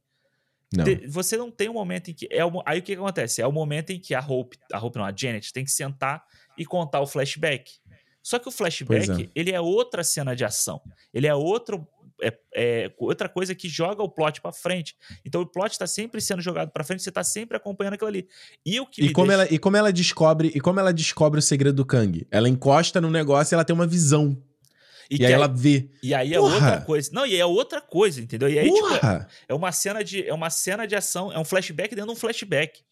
Entendeu? Horrível, horrível, horrível, horrível. E o que me incomoda mais, e assim, não é nem isso ser dessa forma, mas o que me incomoda mais, isso tem vários filmes que fazem isso, é. Então, chegamos aqui, é, um cara muito malvado usurpou o nosso lugar. E corta. Aí vai lá para o outro núcleo. Aí o outro núcleo tá fazendo não sei o quê. Mas você não falou sobre o cara que domina aqui. E corta e volta pro outro lugar. Caralho, aí, isso é muito irritante. Aí cara. o outro núcleo não chega em lugar nenhum. A conversa não, não. chega em lugar nenhum. Você, o, eu contei da segunda vez que eu fui ver, tá? O Homem-Formiga faz isso cinco vezes. Ele faz isso cinco vezes até a hora que a Janet conta quem é a porra do cara que do conquistador ali, entendeu? Eu, eu acho que você funciona fazer uma estrutura dessa quando uma cena complementa a outra. Exato. Tipo, a cena A, ela fala um negócio, você cortou, mas a cena B, eles estão, tipo, dando o mesmo diálogo. Ele fala uma parada e complementa a A. Ou é, outra, ou é outra informação que ela tá, ela tá enchendo a informação da A. E aí a B vai mais um pouquinho, a C mais um pouco, e a, mais uma que fecha tudo, amarra tudo. Entendeu? Exato. E aí, mas aí nesse filme você chega um momento onde a, a Janet conta esse flashback inteiro do Kang, e aí ele volta pro Homem-Formiga com o Kang. Aí o Homem-Formiga, quem é você? Aí eu falei, caralho, o filme vai entrar de novo. Ele vai começar a explicar de novo quem é o cara. É. É, é, horrível. E isso que você falou do começo do filme, se você parar a pensar ainda, Alexandre, o filme precisava de mais tempo no primeiro ato, porque você precisa desenvolver a Janet a Janet foi uma coisa completamente mal aproveitada no segundo filme. Uhum. E ela foi mais ainda mal aproveitada no terceiro filme, cara. Michelle Pfeiffer, isso é um pecado, Alexandre. Ela tá. Ela, você vê que ela pode mais, entendeu? Você sente no filme que ela pode mais. É, e, tá ligado? e ela sendo mal aproveitada, a personagem dela ainda é uma, uma personagem. Uma das melhores personagens que tem no filme, entendeu? Porque você ainda, tipo. Porra! Sabe, tipo, ela tem cara, o que entregar. Mano, eu só. Quando eu vi o segundo filme, eu fiquei assim, e ele é super abrupto, né? Como ela volta, como o filme acaba. Nossa. Eu meio que falei, ah, beleza. No próximo eles vão mostrar essa parada. Não gosto de pensar dessa forma para filmes. Mas falei, ok. Até porque você não, não sabe se vai ter o próximo, né? Exato. Cara, essa é uma mulher que ficou 30 anos dentro de um universo. Tipo, ela é uma pessoa completamente diferente de quando ela entrou. Tipo, ela não conhece a Hope. A Hope é uma adulta agora. É. Ela, quando, ela, quando ela foi embora, a Hope era uma criança. E eles mal absorvem a parada de que o Hank tentou ter outros relacionamentos e ela teve outros relacionamentos. Mas é muito. Me deixou puto isso, tá? Me deixou... Fiquei muito puto com essa cena de ah. você me dizer que ela. Vou até botar o fone de volta aqui que eu fiquei muito. que ela teve um relacionamento com o Bill Murray. Ah, me desculpa. Ah, você, no cu. Não, você me Deus. desculpa. Você me desculpa, tá? A Michelle Pô, Michael Pfeiffer, Douglas, maior galã, você trocou o Michael Douglas pelo Bill Murray? Oh. A Michelle Pfeiffer, o, o Bill Murray nunca foi galã, tá? Ele nunca foi nunca. galã. Ele sempre foi feio. Você, a Michelle Pfeiffer, quando ela entrou no mundo, no reino quântico, porra, ela era, tipo, quase a mulher gato. Quase a mulher gato, exato, na, na mesma época. É, você vê que é bem legal o efeito que eles usam, que ela tá mais rejuvenescida, mas não tá tanto quando não. ela tá com o Kang lá no, no flashback. Mas, pô, é. uma mulher linda daquela, vai se. Bill Murray. Ah, vai, vai ver, não, vai ver não tem muita oferta, vai ver não tem muita oferta no Reino Quântico. ah, mas tem uns aliens lá mais bonito que ele. Cara, essa cena então do bar é tão ruim, eu não sei se aconteceu contigo, mas eu conseguia telegrafar o que, que ia acontecer nessa cena. Eles estão ali falando, não, não, não, porque eu tô esperando alguém. vem a nave do nada no cara, no, no timing exato da fala dela. Cara, essa aí o cara não precisava acontecer. Ela não podia Aí o cara aparece, aí o cara aparece, é aquela verborragia, não, porque a Janet fez isso. E, e você vê que a fala não vai. A, a, os diálogos não vai pra lugar nenhum na hum. história. Eles só ficam falando coisas. E eu falei, sabe o que vai acontecer? Vai ter uma merda, vai começar uma porradaria e eles vão sair fugindo pro horizonte, como a maioria das sequências de ação da Marvel tem sido hoje em dia. Uhum. Os caras estão lá. Para pra pensar, no Thor lá, quando eles vão lá no Zeus, isso, Tem aquela, isso. né, diálogo, diálogo, diálogo, bum, começa a porradaria, destruição, e eles vão embora, entram na nave em direção ao horizonte, sabe? Até é. quando eles vão fazer esse negócio? Não, e é o, é o que negócio, você tem, você prepara e você não dá a recompensa pro, pro espectador, Porra! entendeu? Várias. Essa cena Caraca. do Hércules, do Hércules, não, do, do Zeus, então, é gigante. Você prepara o bagulho todo, você tá esperando para aquele momento e não acontece nada demais, entendeu? E aqui, Exato. mano, eu não sei se aí foi o Bill Murray foi cortado do filme, né? Depois hum. dessa hum. confusão toda. Acho que, não, acho que não, porque ele tá em pôster e Ou tudo. Se, né? ele, não... se ele tá se ele tá nesse filme para cinco minutos dessa cena, mano, é, é horrível, né? E essa é cena ridículo. não precisava ter no, no, no filme. Eles podiam é. chegar no bar e dar aquela mesma merda ali, aquele cara que ela pede para chamar o, o, Bill Murray, podia trair uhum. eles e chamar os soldados do Kang e era a mesma cena. É, porque o Bill Murray, ele, ele, a única coisa que ele acrescenta é ele falar que eles eram rebeldes o que não quer dizer nada, porque você nem vê isso, né? Você não vê, é, tipo, a coisa da Janet ser rebelde contra o Kang, né? Tipo, nesse período que ela ficou, que ela destruiu a parada dele, ele começou a virar um opressor. Você podia Todo ter... o conceito da opressão dele é, é inexistente. É você inexistente, podia ter é conceito. essa cena do Bill Murray e colocado um flashback mostrando ela sendo rebelde, pô. Pois é. Entendeu? Eu também acho. Ou quando a, a Fortuna lá fala que o, pro Scott que ela que ela lutou lá no Reino Quântico que é tudo culpa dela, mostra ela fazendo alguma coisa e que fudeu com a vida daquele povo e eles por isso que eles tiveram que fugir. Entendeu? Cara, eu fico pensando. Eu fico pensando se não tinha como esse flashback inteiro ser o começo do filme.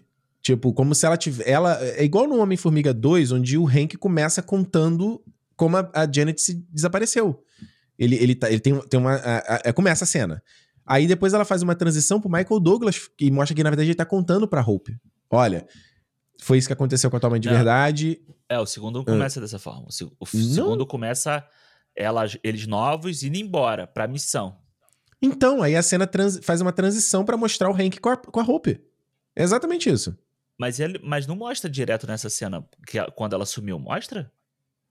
Eu não me lembro agora. Eu acho agora que sim, cara. Eu acho que sim. Eu acho que ele, ele começa a cena com ela, ela rejuvenescida, falando que eles vão numa missão, aí corta para ser um complemento da cena do primeiro filme, deles tentando entrar no míssil, e aí ah. mostra que ela entrou. E depois mostra ele voltando para casa sem ela, né? Isso, e aí é. faz uma transição pro Michael Douglas já velho e a Evangeline Lilia, né, a Hope, a Hope adulta, e ele isso. fala: Ah, foi isso que aconteceu com essa mãe. Por isso que nós temos que começar a investigar essa parada, porque o Scott conseguiu voltar. Então a gente. Isso dá o kick do filme já. Entendeu? Do que, que é a parada do filme. É. Então, será que não tinha como eles usarem exatamente a mesma estrutura? Você começa o filme com a Hope, com a Janet, contando isso pra Hope e pro Hank e falar: olha, a gente precisa arrumar um jeito de fechar a porta do quanto, o reino quântico pra Terra. Porque se esse cara vier pra cá, é. ferrou. Eu consegui fazer uma parada que impediu ele, mas ele vai arrumar um jeito de voltar pra cá. É. Saca? Você já consegue, você já resolve melhor o filme, cara. E aí você faz uma cena de flashback, você com narração, em vez de ter o Scott Lang narrando aquela cena engraçada, que eu gosto, mas ai, minha vida, agora que não acrescenta nada exatamente pra história e nem uhum. pra jornada dele, você inverte a parada. Começa com a narração da Janet, e aí mostra ela, ela, ela jovem, vários momentos. Mostra ela bem rejuvenescida quando ela foi para lá. Mostra ela em outros momentos da vida, no ano 2, no ano, no, né, 20 anos, 10 anos.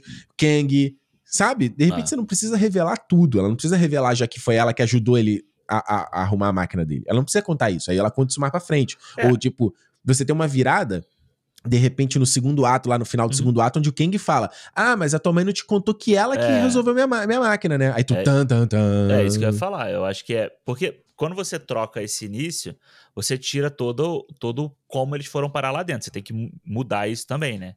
Porque, ah, como assim? Aí, porque, tá, porque o que acontece é, como a Janet não fala nada para ninguém, porque ela tá traumatizada lá pelo Kang, ela acaba que fica o, o, o Hank, a Hope e a, e a Cassie criando uma forma de estudar o mundo, o reino quântico, né? Isso, você teria que arrumar uma outro, um outro lance. É. E por que não pode ser, de repente, o Kang atrai eles para lá? O, o Kang arruma um jeito de trazer eles para lá. Porque existe um problema no filme de urgência e motivação. Por quê? O Kang tá lá e essa galera casualmente, né? Diz que a, a Cassie faz esse. manda esse sinal, né? E aí dá um defeito lá, eles são atraídos. Mas uma coisa não parece meio conectada com a outra. Ela tá mandando o sinal, não necessariamente é o que leva eles lá para dentro. Correto? Não, Esse é o meu entendimento. É, eu acho que é porque ela manda o sinal que a Janet fala. Se você tá mandando um sinal, alguém sabe que tem, tá vindo alguma coisa aqui de fora. Mas então, você entendeu que ele que puxou eles para dentro sim, do quanto real? Sim, sim, sim. Eu não entendi isso, não. Eu entendi. Eu entendi que deu um, deu um pau lá na máquina E aí deu um defeito e como o sinal já tava indo para lá, eles meio que foram puxados para aquele negócio. Não, não. Eu, eu, eu, senti que o Kang não teve nenhuma ação de trazer aquela galera para lá. Eu, eu, pelo menos pelo, pelo filme, foi o que eu entendi. Eu entendi que ele não tem nenhuma ação nisso. Não, não. O que eu entendi é que, tipo assim, tanto que a, hum. a bolinha quando aparece, ela é azul, né? É a mesma cor dele, aquele, aquele azul roxo lá hum. dele, né? Hum. O que eu entendi é, tipo, ele tá, ela tava mandando sinal lá, a Hope, a Hope, caralho, por que eu chamo ela toda vez de Hope? É difícil, a né? Janet a Janet puxa a tomada e desliga. Só que aí ele ele já tinha mandado aquele sinal, né, por ali, e aquele uhum. sinal aparece depois mesmo, depois de, dele já terem desligado o, o satélite lá, né, que ela, que ela uhum. cria. E aí ele manda esse sinal e puxa eles lá para dentro. Tanto que Sim. logo que eles já caem lá dentro, já tem uma nave procurando eles, né? É porque existe esse problema de você falar assim, o que que, né, o que que cada, cada personagem quer. E aí, eu, cara, tem uma coisa curiosa, porque o trailer, ele vende uma coisa que não está no filme hum. que foi cortada do filme, se eu não tô maluco. Okay. No trailer, ele vende que o Kang precisa do Scott para uma parada, ele não revela o que, e ele diz que pode dar ao Scott o que o Scott quer, que é tempo. E o trailer induz, dá a entender de que ele quer, sei lá, voltar no tempo e viver é, para quando a Cassie era pequenininha.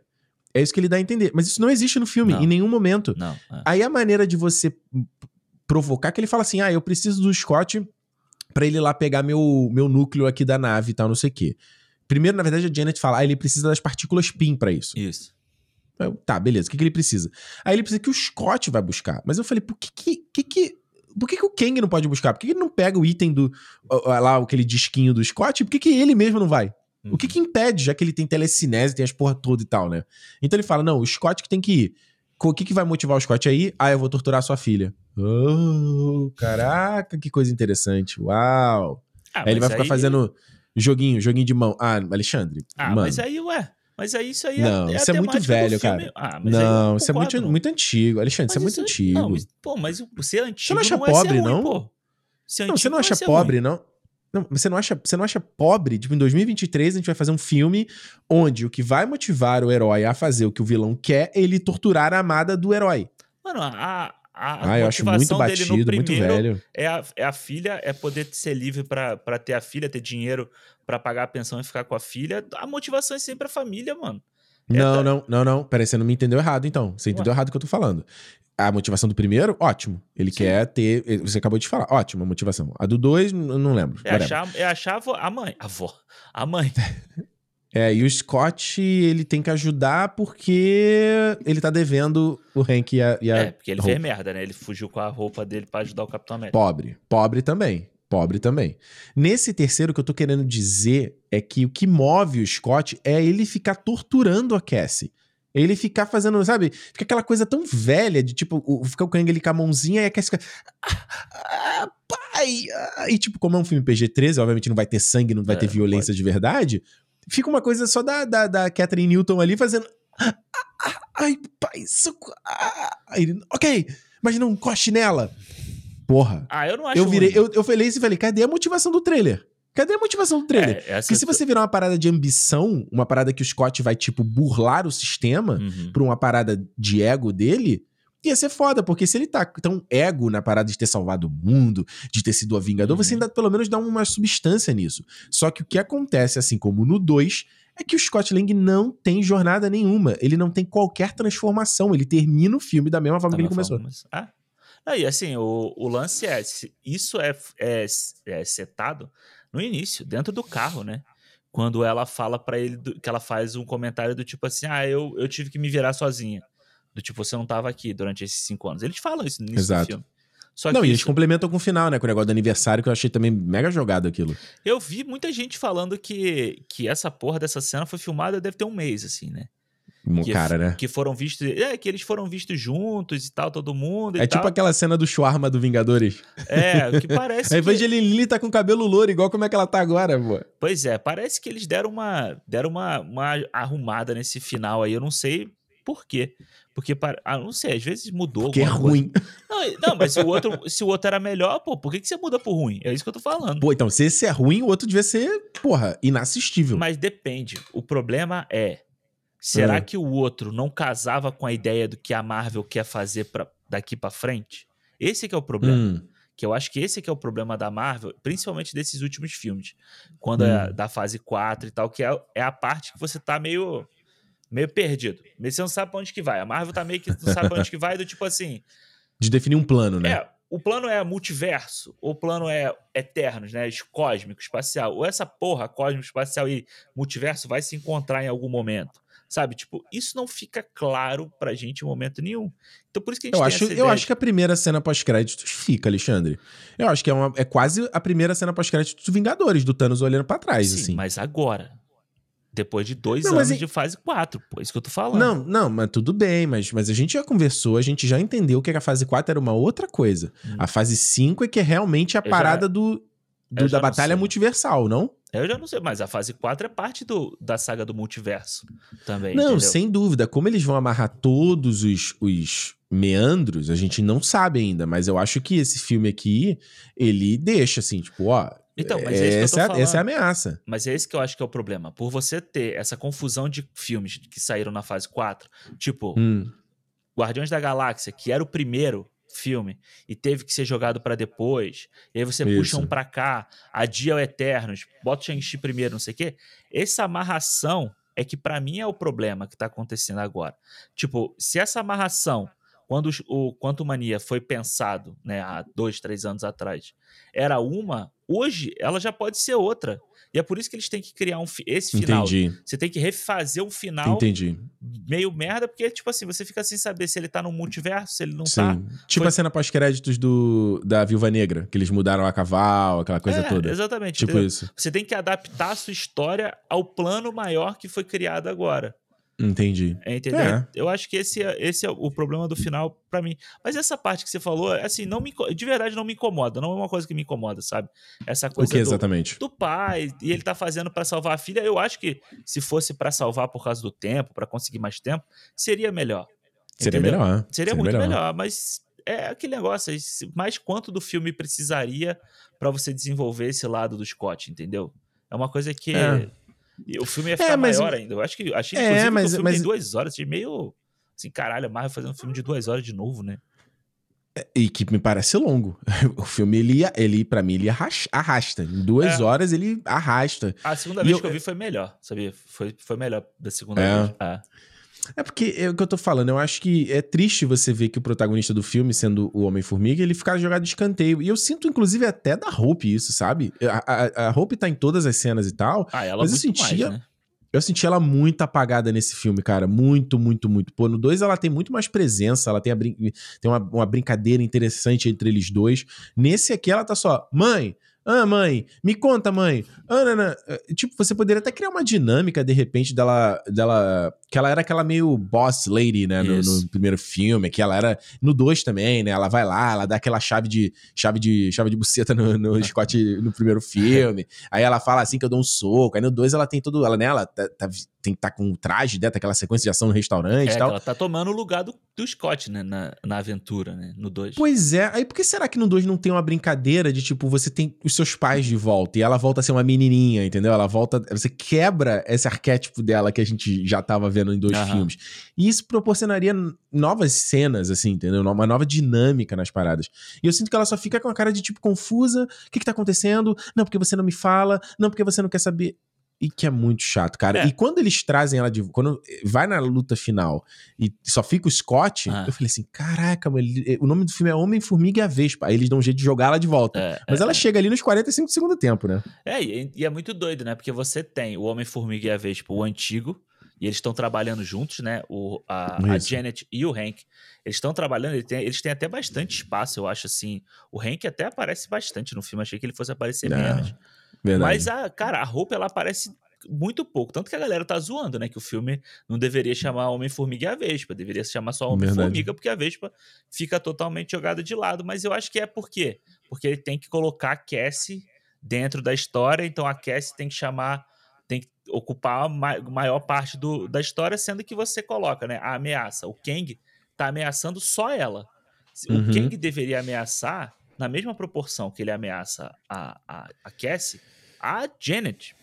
E aí você colocaria uhum. o Homem-Formiga e a Vespa juntos na mesma jornada, um ajudando uhum. o outro uhum. para conseguir salvar a família. No final Isso. das contas, entendeu? Isso. Só que Porque eles são a geração nova, eles são a... É. os adultos do, do momento, né? Exato, é? exatamente.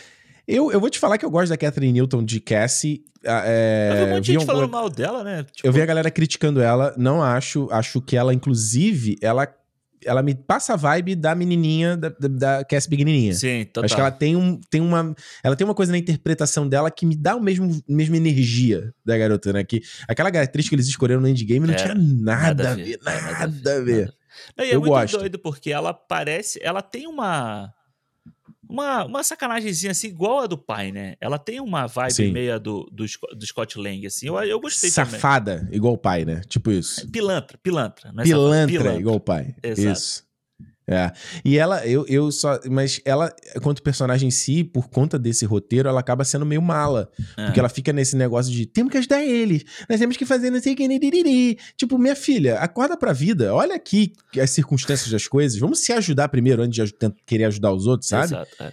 E eu acho que quando você faz aquele negócio dela fazer aquele discursinho para motivar a galera, ah. aquilo é muito ruim, Alexandre. Aquilo é muito ruim, Alexandre. Se a gente fala do Salvador Branco no Avatar, e aí vem a Cassie com meia dúzia de palavras.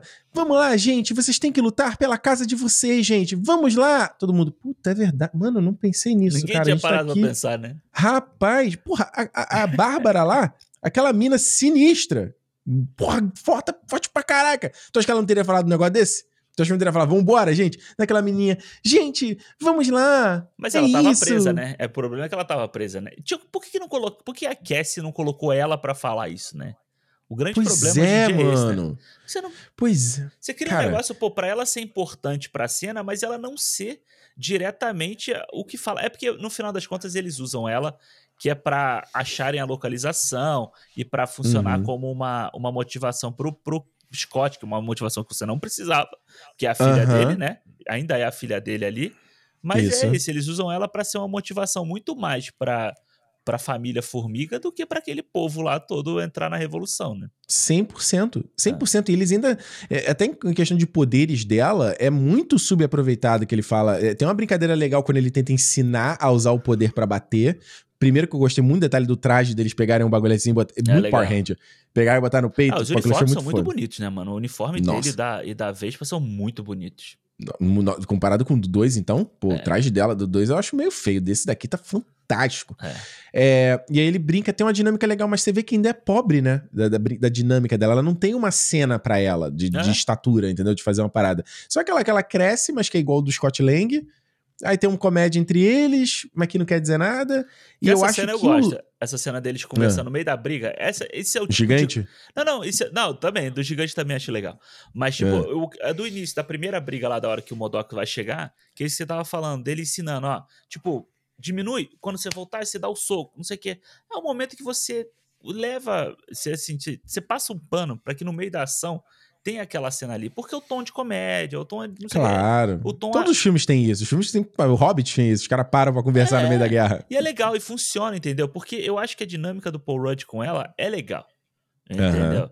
Só que, sim, de, sim, sim. Só que é realmente, de novo, eu acho que da mesma forma que ele é subaproveitado, a Vespa é subaproveitada. A Vespa tem até um pouquinho mais de, de coisa, porque às vezes ela tá no ombro dele aqui, é legal você ver e tal.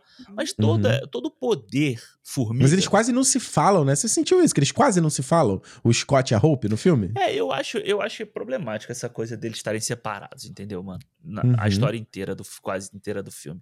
É Tinha que ser a família inteira junta, é, né? É, mano, todo mundo junto. E Desculpa, gente. Alguém tinha que ter morrido nessa porra dessa história. Tu acha? Eu acho.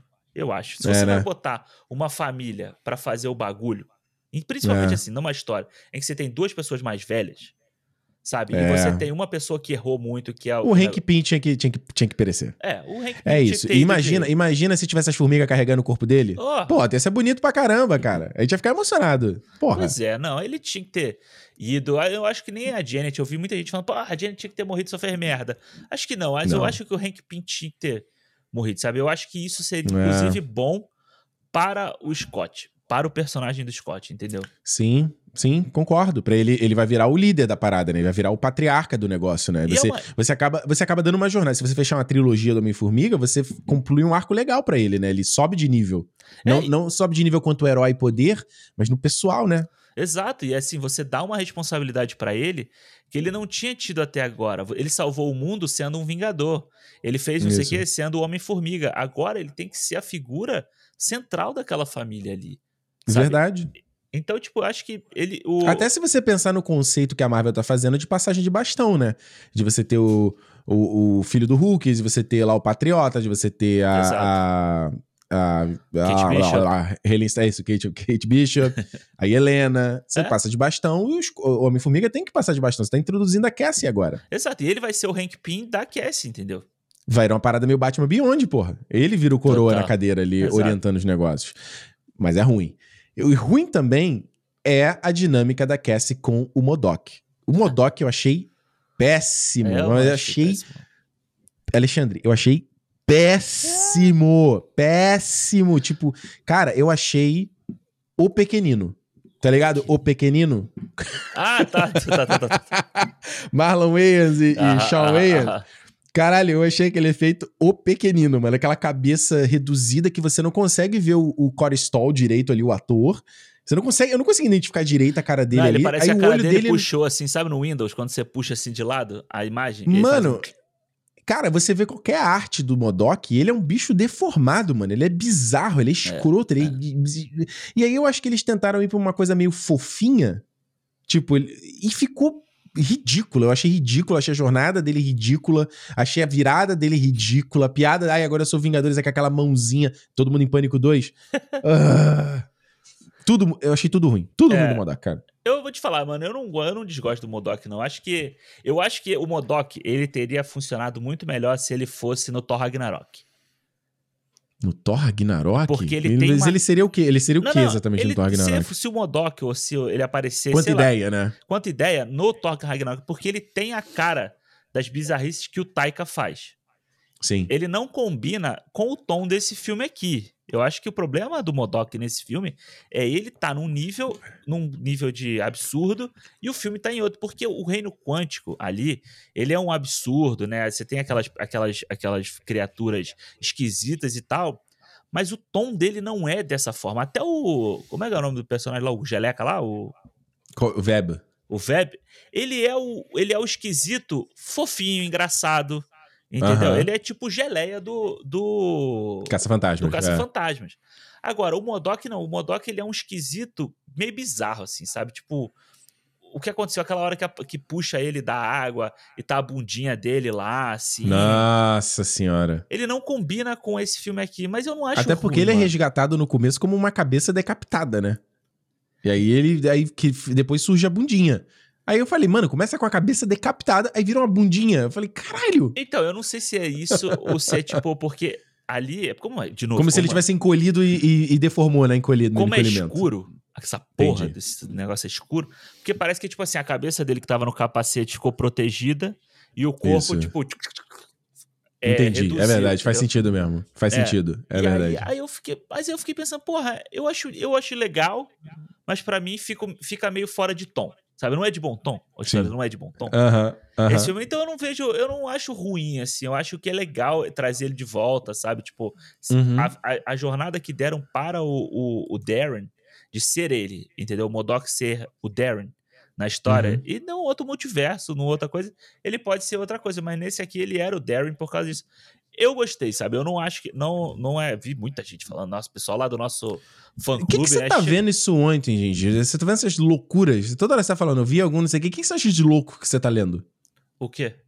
Esses loucos, toda hora tu fala, tá falando no programa aqui, não, eu ouvi gente falando, não sei o quê. Que, quem são esses loucos com essas declarações loucas sobre os filmes aí que você tá, Porra, você tá vendo? Você entra lá no nosso grupo do fã sócio que você vai ver o povo falando lá. Ah, falou? Ah, não. Ah, teve gente dá. lá que odiou o Modok, né? Tipo, tipo, caralho, a pior coisa que eu já vi no, no MCU, entendeu? Tipo, umas coisas assim.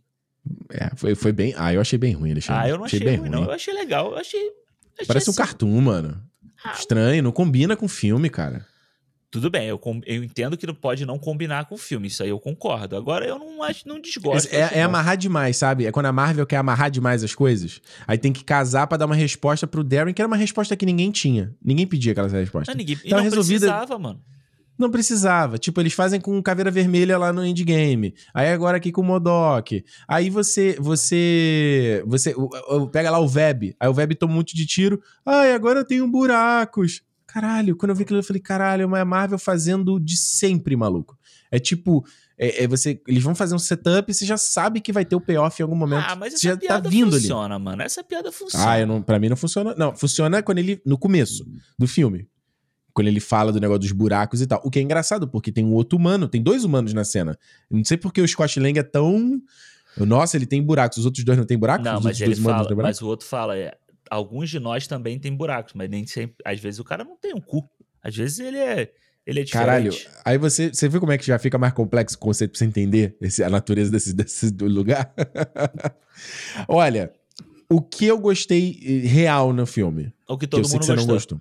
Ah, não? Cena, cena pós-crédito. Não, calma aí. A gente não falou do, do Kang no filme. Ué, cena pós-crédito, Kang. Pronto, a gente puxou um assunto só. Pô, mas, é, mas aí você tem que. Eu não sei. Aí tem que falar dele no eu filme. Acho, tá bom, tá bom, tá bom, tá bom, tá bom, tá bom. Eu comecei aqui o cinema falando sobre o que que o povão sabe. A gente toda hora entra, que a gente faz conteúdo, toda hora a gente lança a carta povão. O tempo Ai, o povão não sei se sabe. Ah, mas será que o povão sabe disso? Ai, niririri. Sabe a gente sempre a gente sempre faz essa, essa, essa, papagaiada, sabe? Vai ser igual a menina que tava atrás de mim quando teve a segunda cena pós-crédito. Ela falou: Ah, agora vai ter uma segunda temporada do Loki. É. Tipo, isso mostra na série do Loki. Ela não sabia. Aí a garota do lado dela falou: É, vai ser tudo, vai ser só sobre o Kang agora, não sei o quê. Ah, o que eu quero dizer com isso é. O cara passou do nosso lado e falou assim: Nossa, estou muito confuso agora. Ah, é? Por que tu não chegou e perguntou por quê? Eu não, tá maluco? Tá, passa, vai.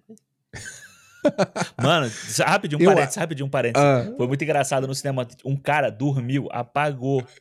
Dormiu, todo mundo saiu do cinema e ele ficou ele lá na lá. cadeirinha dormindo. Aí o cara que tava na minha frente, tem um cara dormindo lá em cima, falou pra menina, né?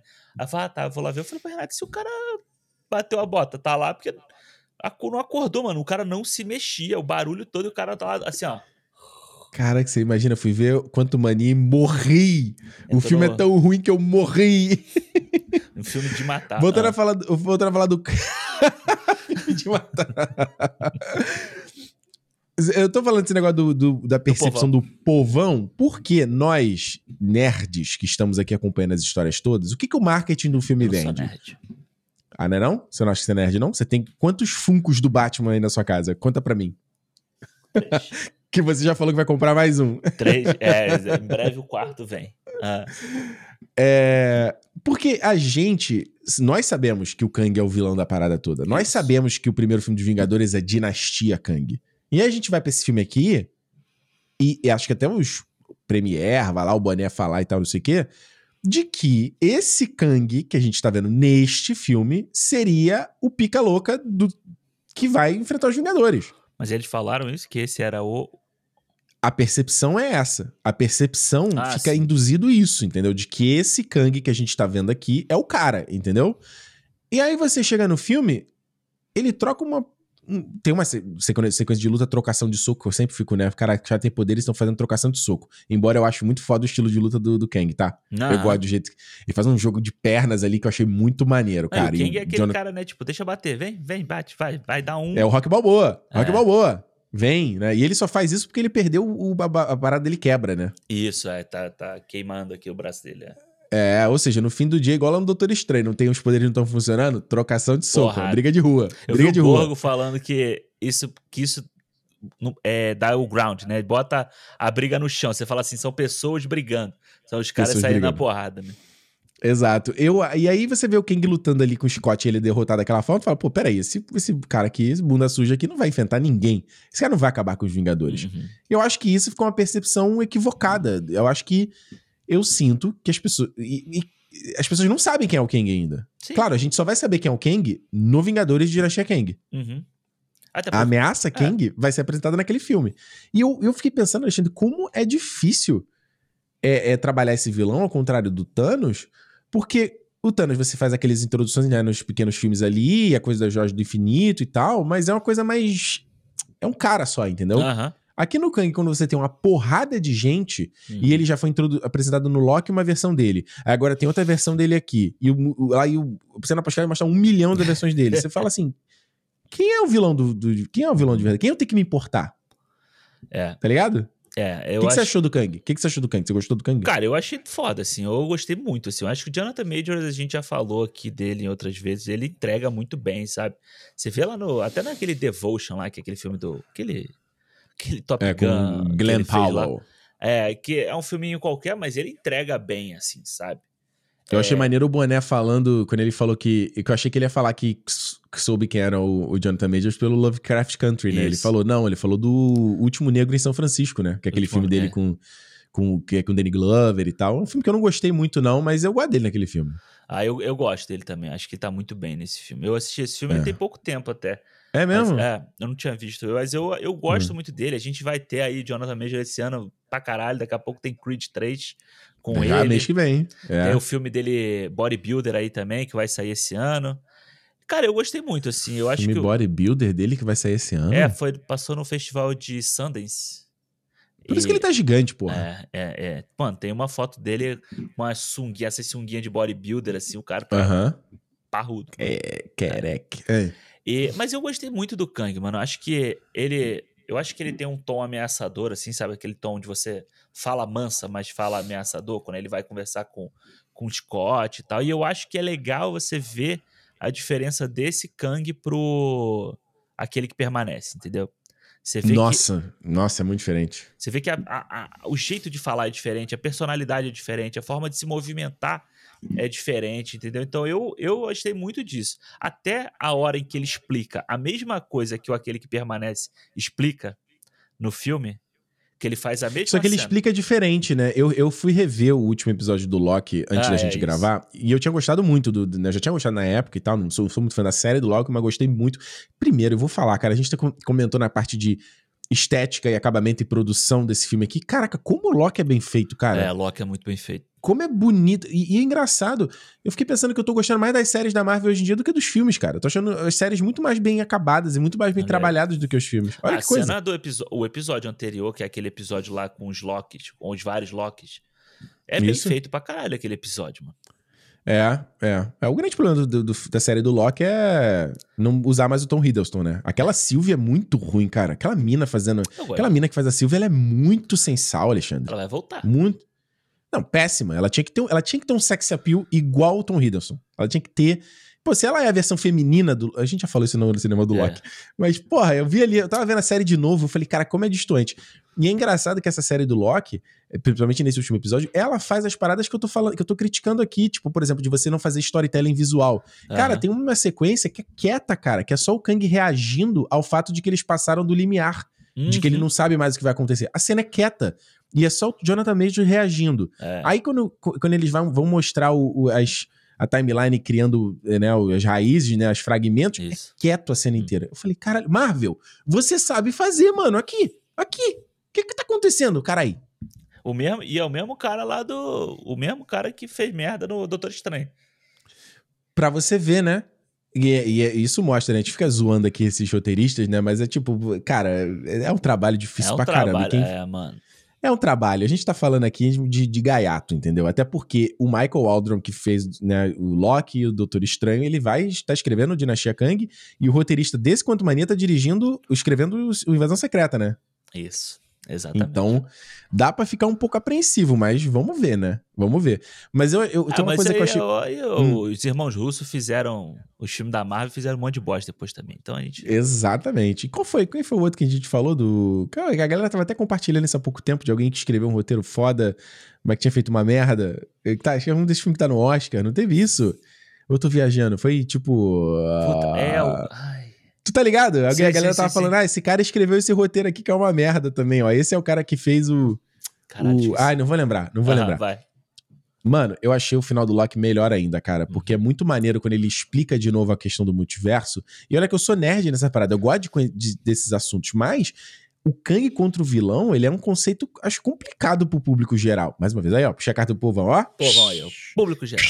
Público Eu geral. puxo a carta do povão de olhos azuis. Ah. Não, de olhos azuis não, que o povão não tem olhos azuis. Né? É, Não, é uma referência a Yu-Gi-Oh! pô. Não, eu sei, pô. Mas é que tem que ser, não pode ser. Olhos É, é vermelhos. aquele- Olhos vermelhos cansado.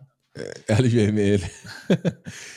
ele que é muito maneiro, né? A ideia do homem que permanece dele ter sido o cara que ele, ele, ele cria aquela timeline única e ele cria a TVA para que não aconteça o que vai acontecer agora, que é o, o a guerra multiversal. Isso. Por isso que ele falou, mano, a TVA é necessária para fazer a parada aqui e todo mundo ficar concentrado. Uhum. Então, é, agora quando você vê esse, esse Kang que a gente viu aqui, que não é o Kang que a gente vai ver não. lá na frente, como a, como a gente viu nessa cena pós-créditos agora e tal, sabe? Eu acho que é um conceito curioso pra, pra galera uhum. pegar, sabe? Mas você não acha que na hora que, que ele fala, que ele, da, que ele fala da linha. que ele, ele tá contando a mesma história do outro? Que tá Mas ele conta, bem, ele conta bem diferente, Alexandre. Ele conta bem diferente e ele não conta a mesma informação. Mas, isso, mas... achei, isso achei interessante. Sim, sim, mas tá roteiro. ligado que os dois têm a mesma motivação? Que como se todos os Kangs tivessem não, a mesma motivação? Não, não, não é a mesma coisa, não. Eu também tinha essa impressão, mas eu fui ver a, a série não é. O homem, o, aquele que permanece, a parada dele é de controle. Que uhum. essa é a jornada da série do Loki, né? Ele, ele, ele, tanto que ele, ele mostra uma timeline, né? ele faz tipo um círculo, igual o bagel Isso. do tudo, tudo em todo lugar ao mesmo é. tempo, com várias ranhuras douradas, no sentido de teve um fragmento da timeline, eu controlo esse fragmento. Uhum. Pra, porque se você não controlar, ele tende a você criar variações né, da timeline, que é exatamente o lance do Kang. Tipo, você tem múltiplos Locks, por exemplo. Né? Você tem o Loki lá que tava no, no Vingadores, Isso. ele pega o Tesseract e criou um branch, aí criou o outro Loki. E aí, o lance da personagem da Sylvie é de que ela, ela, ela, ela quer ser escapar, livre, né? né? É. Ela quer ser livre. Ela fala, não quero que você determine a minha vida, né? Eu quero que eu possa ir para o caminho que eu quiser. Uhum. Essa então tem uma jornada muito legal filosófica ali da série que é bacana. Então ele cria a TVA para justamente podar essas variações e eliminar pessoas. Você tá pra... vendo? Você tá vendo que eu tô te falando, que eu tava te falando do homem formiga ah. antes da gente começar a gravar? Você, que já, que você, você, já elogiou é o Loki, revisionismo? Você já elogiou o Loki umas 4, 5 vezes aqui enquanto você tá falando. Mas peraí, volta lá no, volta no cinema do Loki, que eu, isso que eu tô falando aqui eu já falei lá. Hum. Pode voltar, pode ouvir. Pode ouvir. Pode hum. correr atrás que eu falei exatamente a mesma coisa. Pode voltar. Hum. Tô te desafiando agora, safado. Não, vai, não. Não vou ouvir. Agora, ele, o lance dele é exatamente isso, né? Porque como ele é um Kang, ele aparentemente é o Kang mais velho, digamos assim. Não, ele não é o mais velho, mas ele é um dos mais velhos, né? O, Sim. Se eu não tô enganado, o Kang mais velho é o que tem aquela coisa de faraó, né? Do, do da, que apareceu na cena pós-créditos. É, não é o do faraó, é o outro, né? É o que parece. É o. o, o que tem o sobrancelha raspada? É o que fica no meio, né? Aquele que tem um negócio na cabeça, assim, maior e tal. Porque tem o ah, Faraó, show. tem o Ultron lá e tem o, o outro, é esse outro. Tem um Ultron também? É, ah, tipo um... meio semi-Ultron. Parece é... mais o, parece o auto-evolucionário do Guardiões 3, não? Não, ele parece. Mano, ele parece, sabe quem? O Cyborg da Liga da Justiça. Tu achou? Eu achei. Parecido pra Pô, eu achei que ele botou o Jonathan Major ali carecão, ficou parecendo o Jorge Lafon, não? Sem, sem sobrancelha. Ficou, ficou parecendo. Mas ele, ele o lance dele é esse, então. Ele, como ele já viu que todo. que, que o, o, as variantes Kang de todos os multiversos sempre caem no lance de aprender, né? Eles aprenderam e estudaram sobre multiverso, eles compartilharam conhecimento Isso. e eles, para impedir de dar merda, né? Ele trancou ali, né? O, o, o, aquele que permanece trancou ali aquela timeline onde ele existia para não virar. Tanto que ele fala pro Loki, fala, mano, se você quiser, eu dou a chave para vocês e vocês viram uns bonzões aí de, de gerenciar a TVA. Eu não sou merda? Então você uhum. gerencia a TVA, certo? Mas você só me relembro, que já tem muito tempo que eu não vi, que eu vi, né, o é. Loki. É, mas ele faz isso, mas ele diz que ele acabou com os outros Kang, não? Não, ele não fala. Ele fala ele meio que isolou a timeline. Entendi. Ele pegou a ele dele só, ele e, botou num cantinho. Isolou. É, é. É que ele disse e que ele, que ele conta justamente isso. Todas as versões variantes dele de várias timelines. Inclusive, né, a segunda cena pós dizer isso, né? Aquele é o Timely, né? né que é, é o cientista, né? É. Que é o cientista falando de, de, de, timeline e tal. Ele arruma um, Eles conseguem descobrir um jeito de viajar pelo multiverso. Ele encontra outra versão dele. Eles compartilham conhecimento e cada um evolui as suas próprias versões. Então é como se todos os Kangs, eu, eu Ricardo daqui, eu fui em outro multiverso, eu encontrei o outro Ricardo e a gente, pô, mano, vamos aprender um com o outro. Troca uma ideia.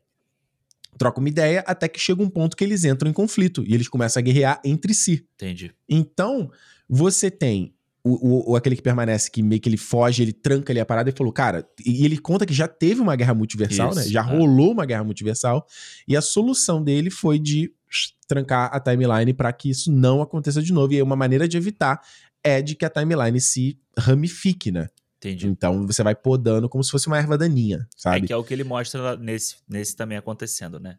No Quanto Mania também a timeline tá fazendo essas as ramificações já.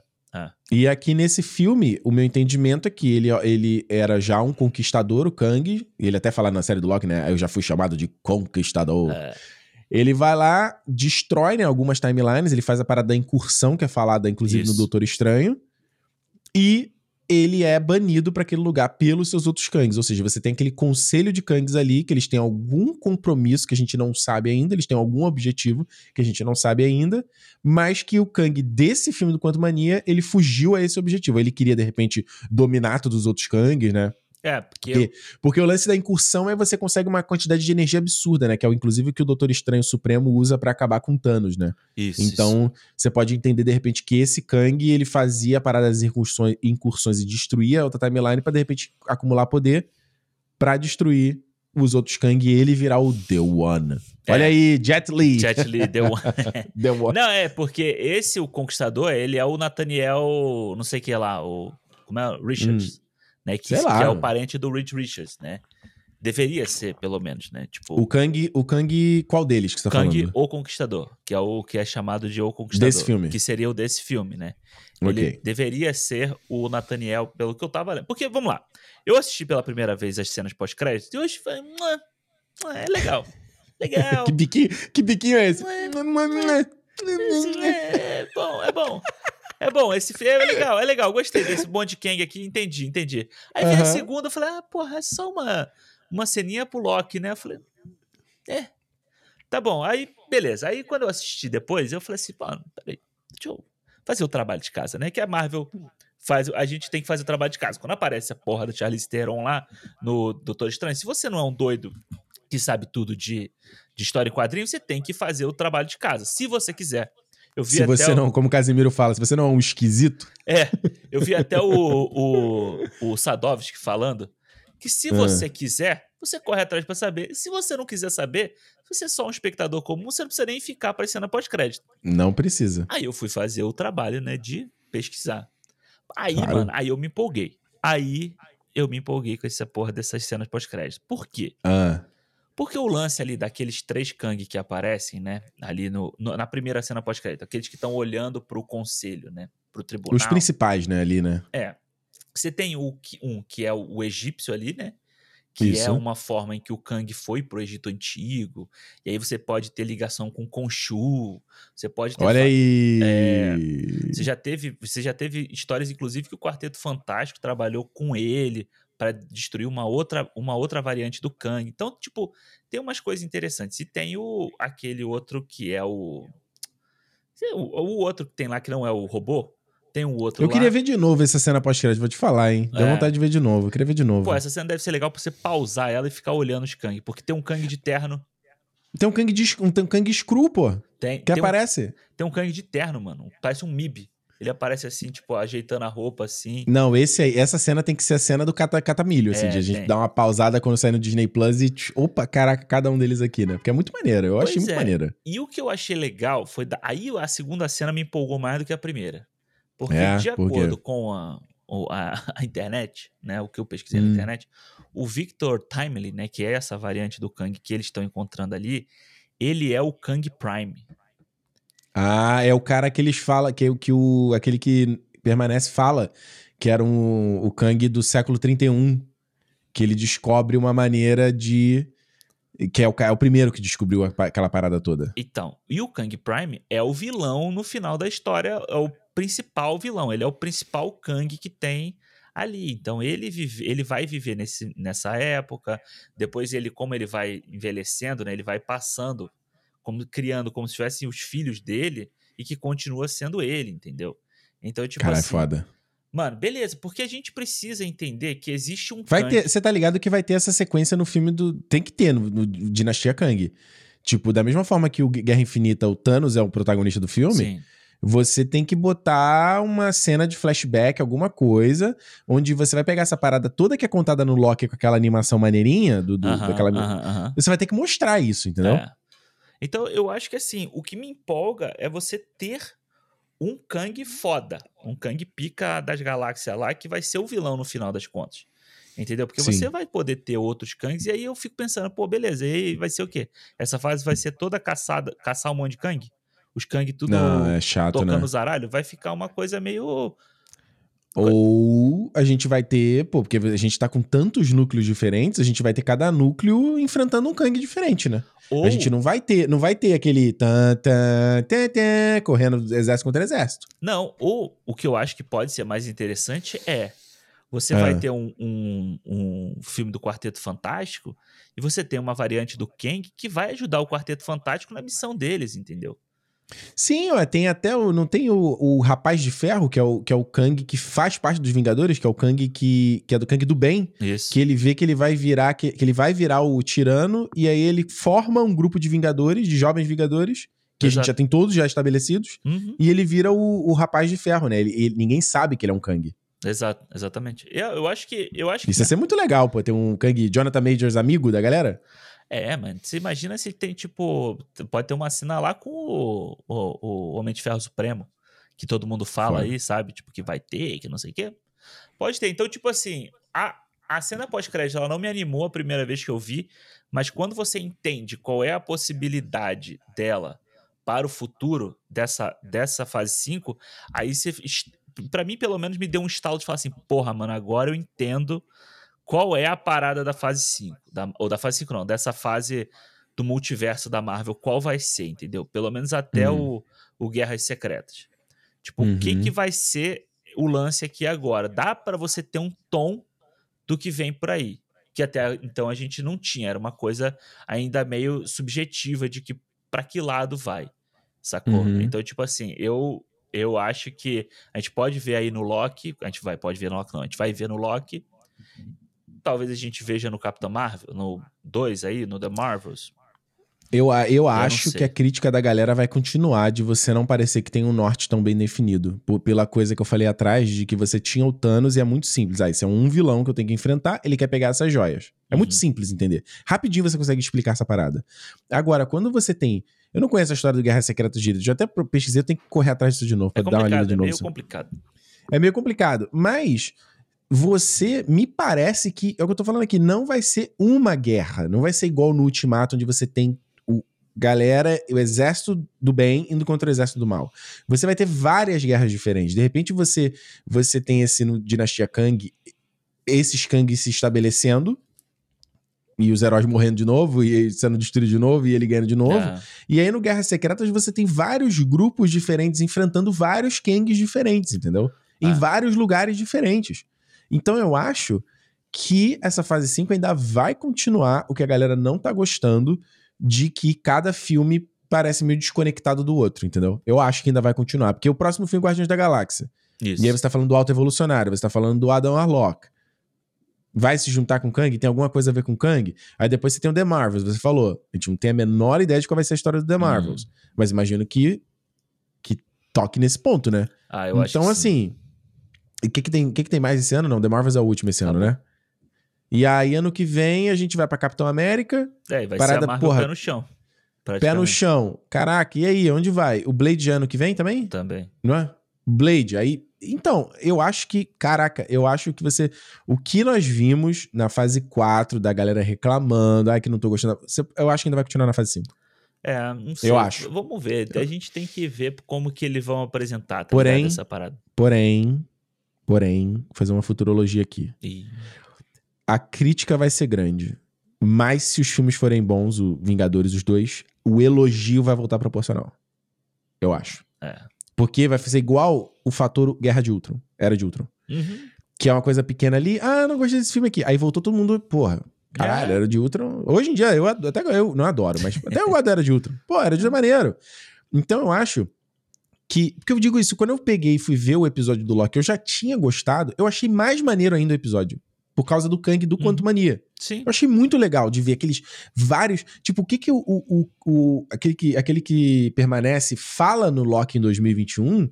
Ele só cita as uhum. diferenças de Kang. E o design do Kang é o mesmo. Agora a gente viu, a gente viu o que ele falou lá. Isso. E eu achei muito legal. Falei, caralho, você começa a botar uma cara. Então eu acho e eu acho que isso é que o Boné diz na entrevista dele. Olha aqui o Cinemol voltando no Pai Começa. Fechando a timeline. Fechando a timeline. E eu acho que isso é que o Boné fala quando ele diz: Cara, eu adoro, que é legal que o, o conteúdo tá lá no Disney Plus e você pode revisitar o momento que você quiser. Você viu um negócio, ah, não gostou agora, mas aí você viu, depois você. Opa! E tá aqui, peraí, deixa eu voltar aqui atrás. Não, não vi nada. Então, o Boné tá jogando o ele tá na maratona, ele não tá nos 100 metros rasos. Ele não tá na corrida de 100 metros, ele tá na maratona. Não, e agora você imagina quem foi assistir o Quanto Mania e não tinha visto a série do Loki e vai, vai assistir agora. Vai correr atrás pois pra é. saber o que, que aconteceu pro Loki tá ali. Falar, caralho, o Loki não morreu. Ué, o Loki? O que, que o Loki tá. Ué, não, não, ele não viu. Ele não viu a série do Loki. Exato. Aí ele, é. Ué, ele, ué, por que, que o Loki tá aqui? Ih, puta, acho que o melhor tem que ver, né? Deixei passar, né? Chegou em casa, dando Disney Plus, deu play. Exatamente. Acabou. Aí ele vai conhecer aquele que permanece, vai ver a cena dele explicando tudo. Acabou, mano. É isso, é isso. E o, o, o, o Kevin Feige. Boné ele... não dá ponto sem nó, irmão. Não, e o Kevin Feige fala uma coisa. Eu acho que é nessa entrevista que ele fala isso, sobre o negócio das joias do infinito. Que as joias do ele infinito. Fala? Ele é nessa entrevista que ele fala isso? Eu não, enfim, não sei. Que é a questão das joias do infinito. As joias do infinito percorreram a saga do infinito, né? Isso. Aos pouquinhos. É ali no Guardiões, é ali no não sei o que, é na visão do no Thor. Thor e vem, e vai, e vai, e vai, vai, vai. No final, ó, pum. Foi, virou, tipo, aquela, aquela coisa gigante que todo mundo ama. Thanos é o melhor vilão da história e blá blá blá. Exato. Exato, hein? é porque você não vê Friends, senão eu ia fazer a piada do Jeff Goldman. Quando... Faz aí, mas a nossa audiência com certeza acompanha essa série Jeff, maravilhosa. Jeff. não, clássico. Um clássico da TV. Um clássico moderno, jovem clássico. Jeff Goldman. Porra, sabe o que, uh. que eu vi? Eu tava vendo um podcast do Howard Stern. Sabe que ele, ele tava entrevistando o Paul Rudd, né? Que o Paul uh -huh. Rudd faz lá a temporada 9, né? Do Friends. Ele, tava, ele comparou os Friends aos Beatles. Ele falou, cara, Jennifer Aniston, David Schwimmer, eles são os Beatles dessa, dessa geração. É, eles são tão conhecidos quanto, né? Talvez não como David Schwimmer, mas como Ross, né? Olha aí. Olha aí. Fala aí, vai. Não, e tem um episódio que o Jeff Goldblum participa e ele é um cara, um ator lá que. Ele é um, um ator famoso que vai fazer um teste com o Joey, né? Aí o Joey tá. Enfim, tem o lance lá todo. Aí, quando o Joey consegue passar na, na audição lá que ele tá fazendo, por causa de um, uma dica que ele deu, ele fala assim: olha só, tá vendo? Eu só planto as sementes e a árvore cresce. E, a, e ela cresce. Bom, é isso, ele, ó. Planta semente, é. a gente rega com o nosso dinheiro e tudo cresce. É. É isso aí. Cara, é, olha, pensando, pensando nisso. Eu vou. Vamos para as notas aqui. Vamos. Do, do, do, do, do Homem-Formiga, cara. É, eu dou duas estrelas pro filme. Acho o filme ruim. Acho o filme ruim. Acho, gosto, gosto do comecinho dele ali, mas depois ele desanda. Porque você vê, o papo mais empolgante aqui do cinema foi sobre o Kang, foi sobre o futuro, foi sobre outras coisas que não tem a ver com a jornada do, do Scott.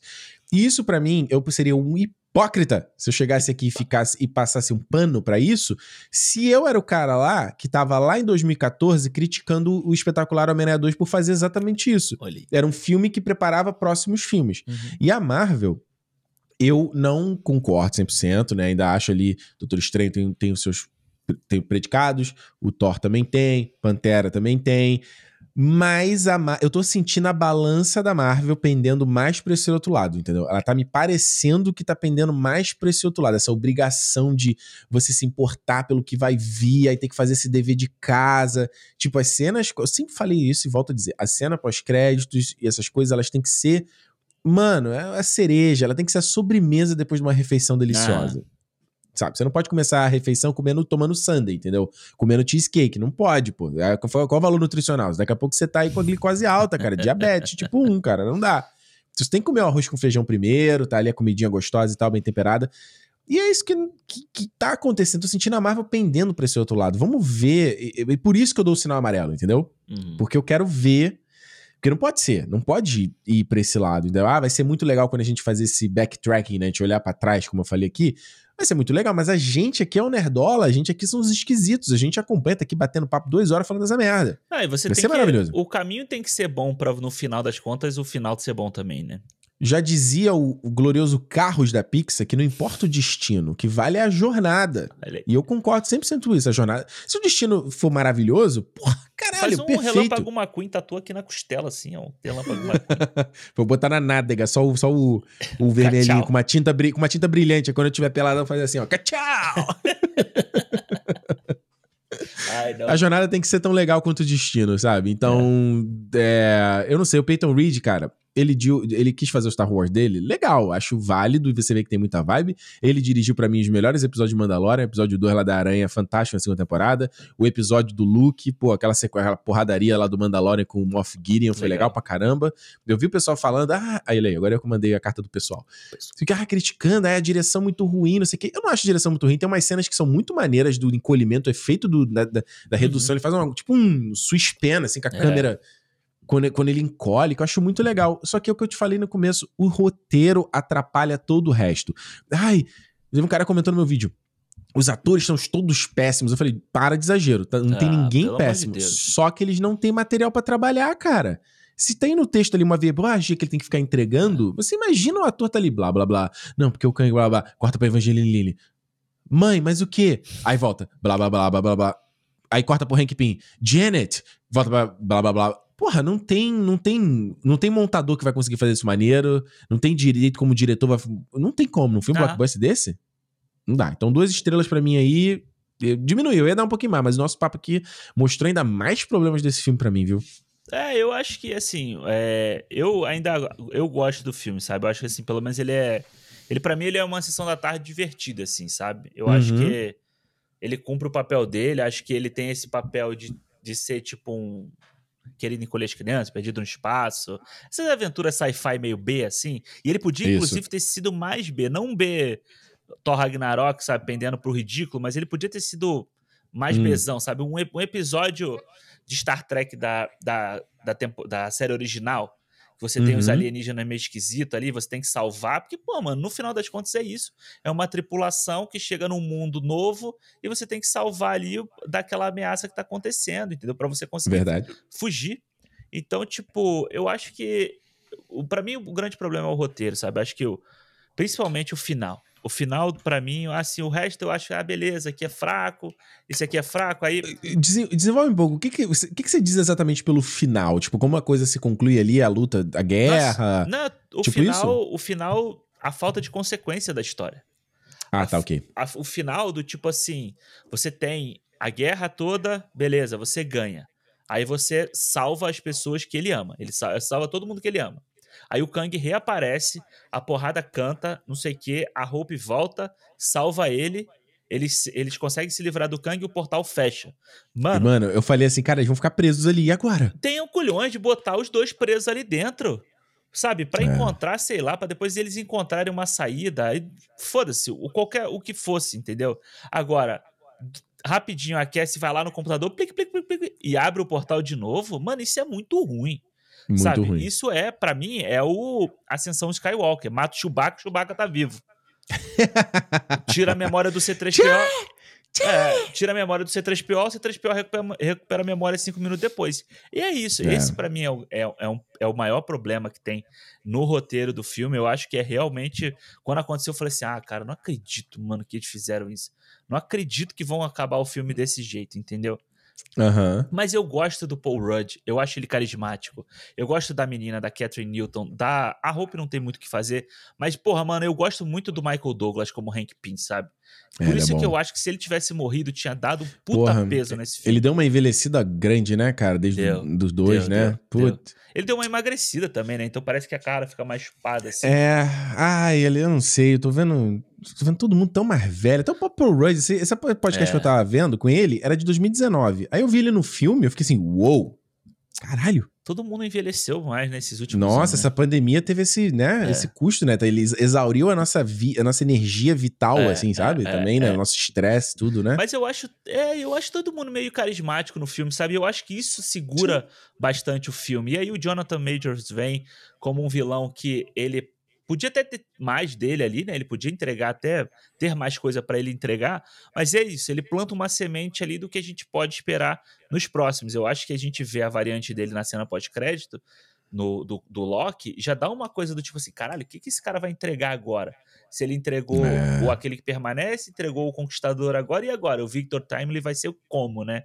Tô, então, tô super animado pra segunda temporada do Loki agora. Ah, então, Porra. tipo, essas coisas elas me seguram no filme, sabe? Para mim, ele é um três estrelas. Assim, eu acho okay. ele melhor do que várias outras coisas que tem na Marvel, assim, um, um Thor, da, Thor 2 da vida, essas coisas. Eu acho que ele é melhor, ele me dá uma sensação legal de ver o filme mas que é um filme problemático, que tem esse monte de coisa que a gente falou aqui, que ele podia ter sido um filme mais legal, entendeu? Ele podia ter sido um filme uhum. que for, tivesse a mesma coisa de ser legal, mas entregar uma coisa com peso bacana para já começar essa fase 5 aí com uma toada tipo do tipo, caralho, mano, agora a gente vai ver uma coisa. Se ele começa com essa pegada forte, vê o Guardiões com que eles estão ameaçando de ter uma coisa mais pesada, você fala assim, mano, que fudeu. Virou Snyderverse aqui.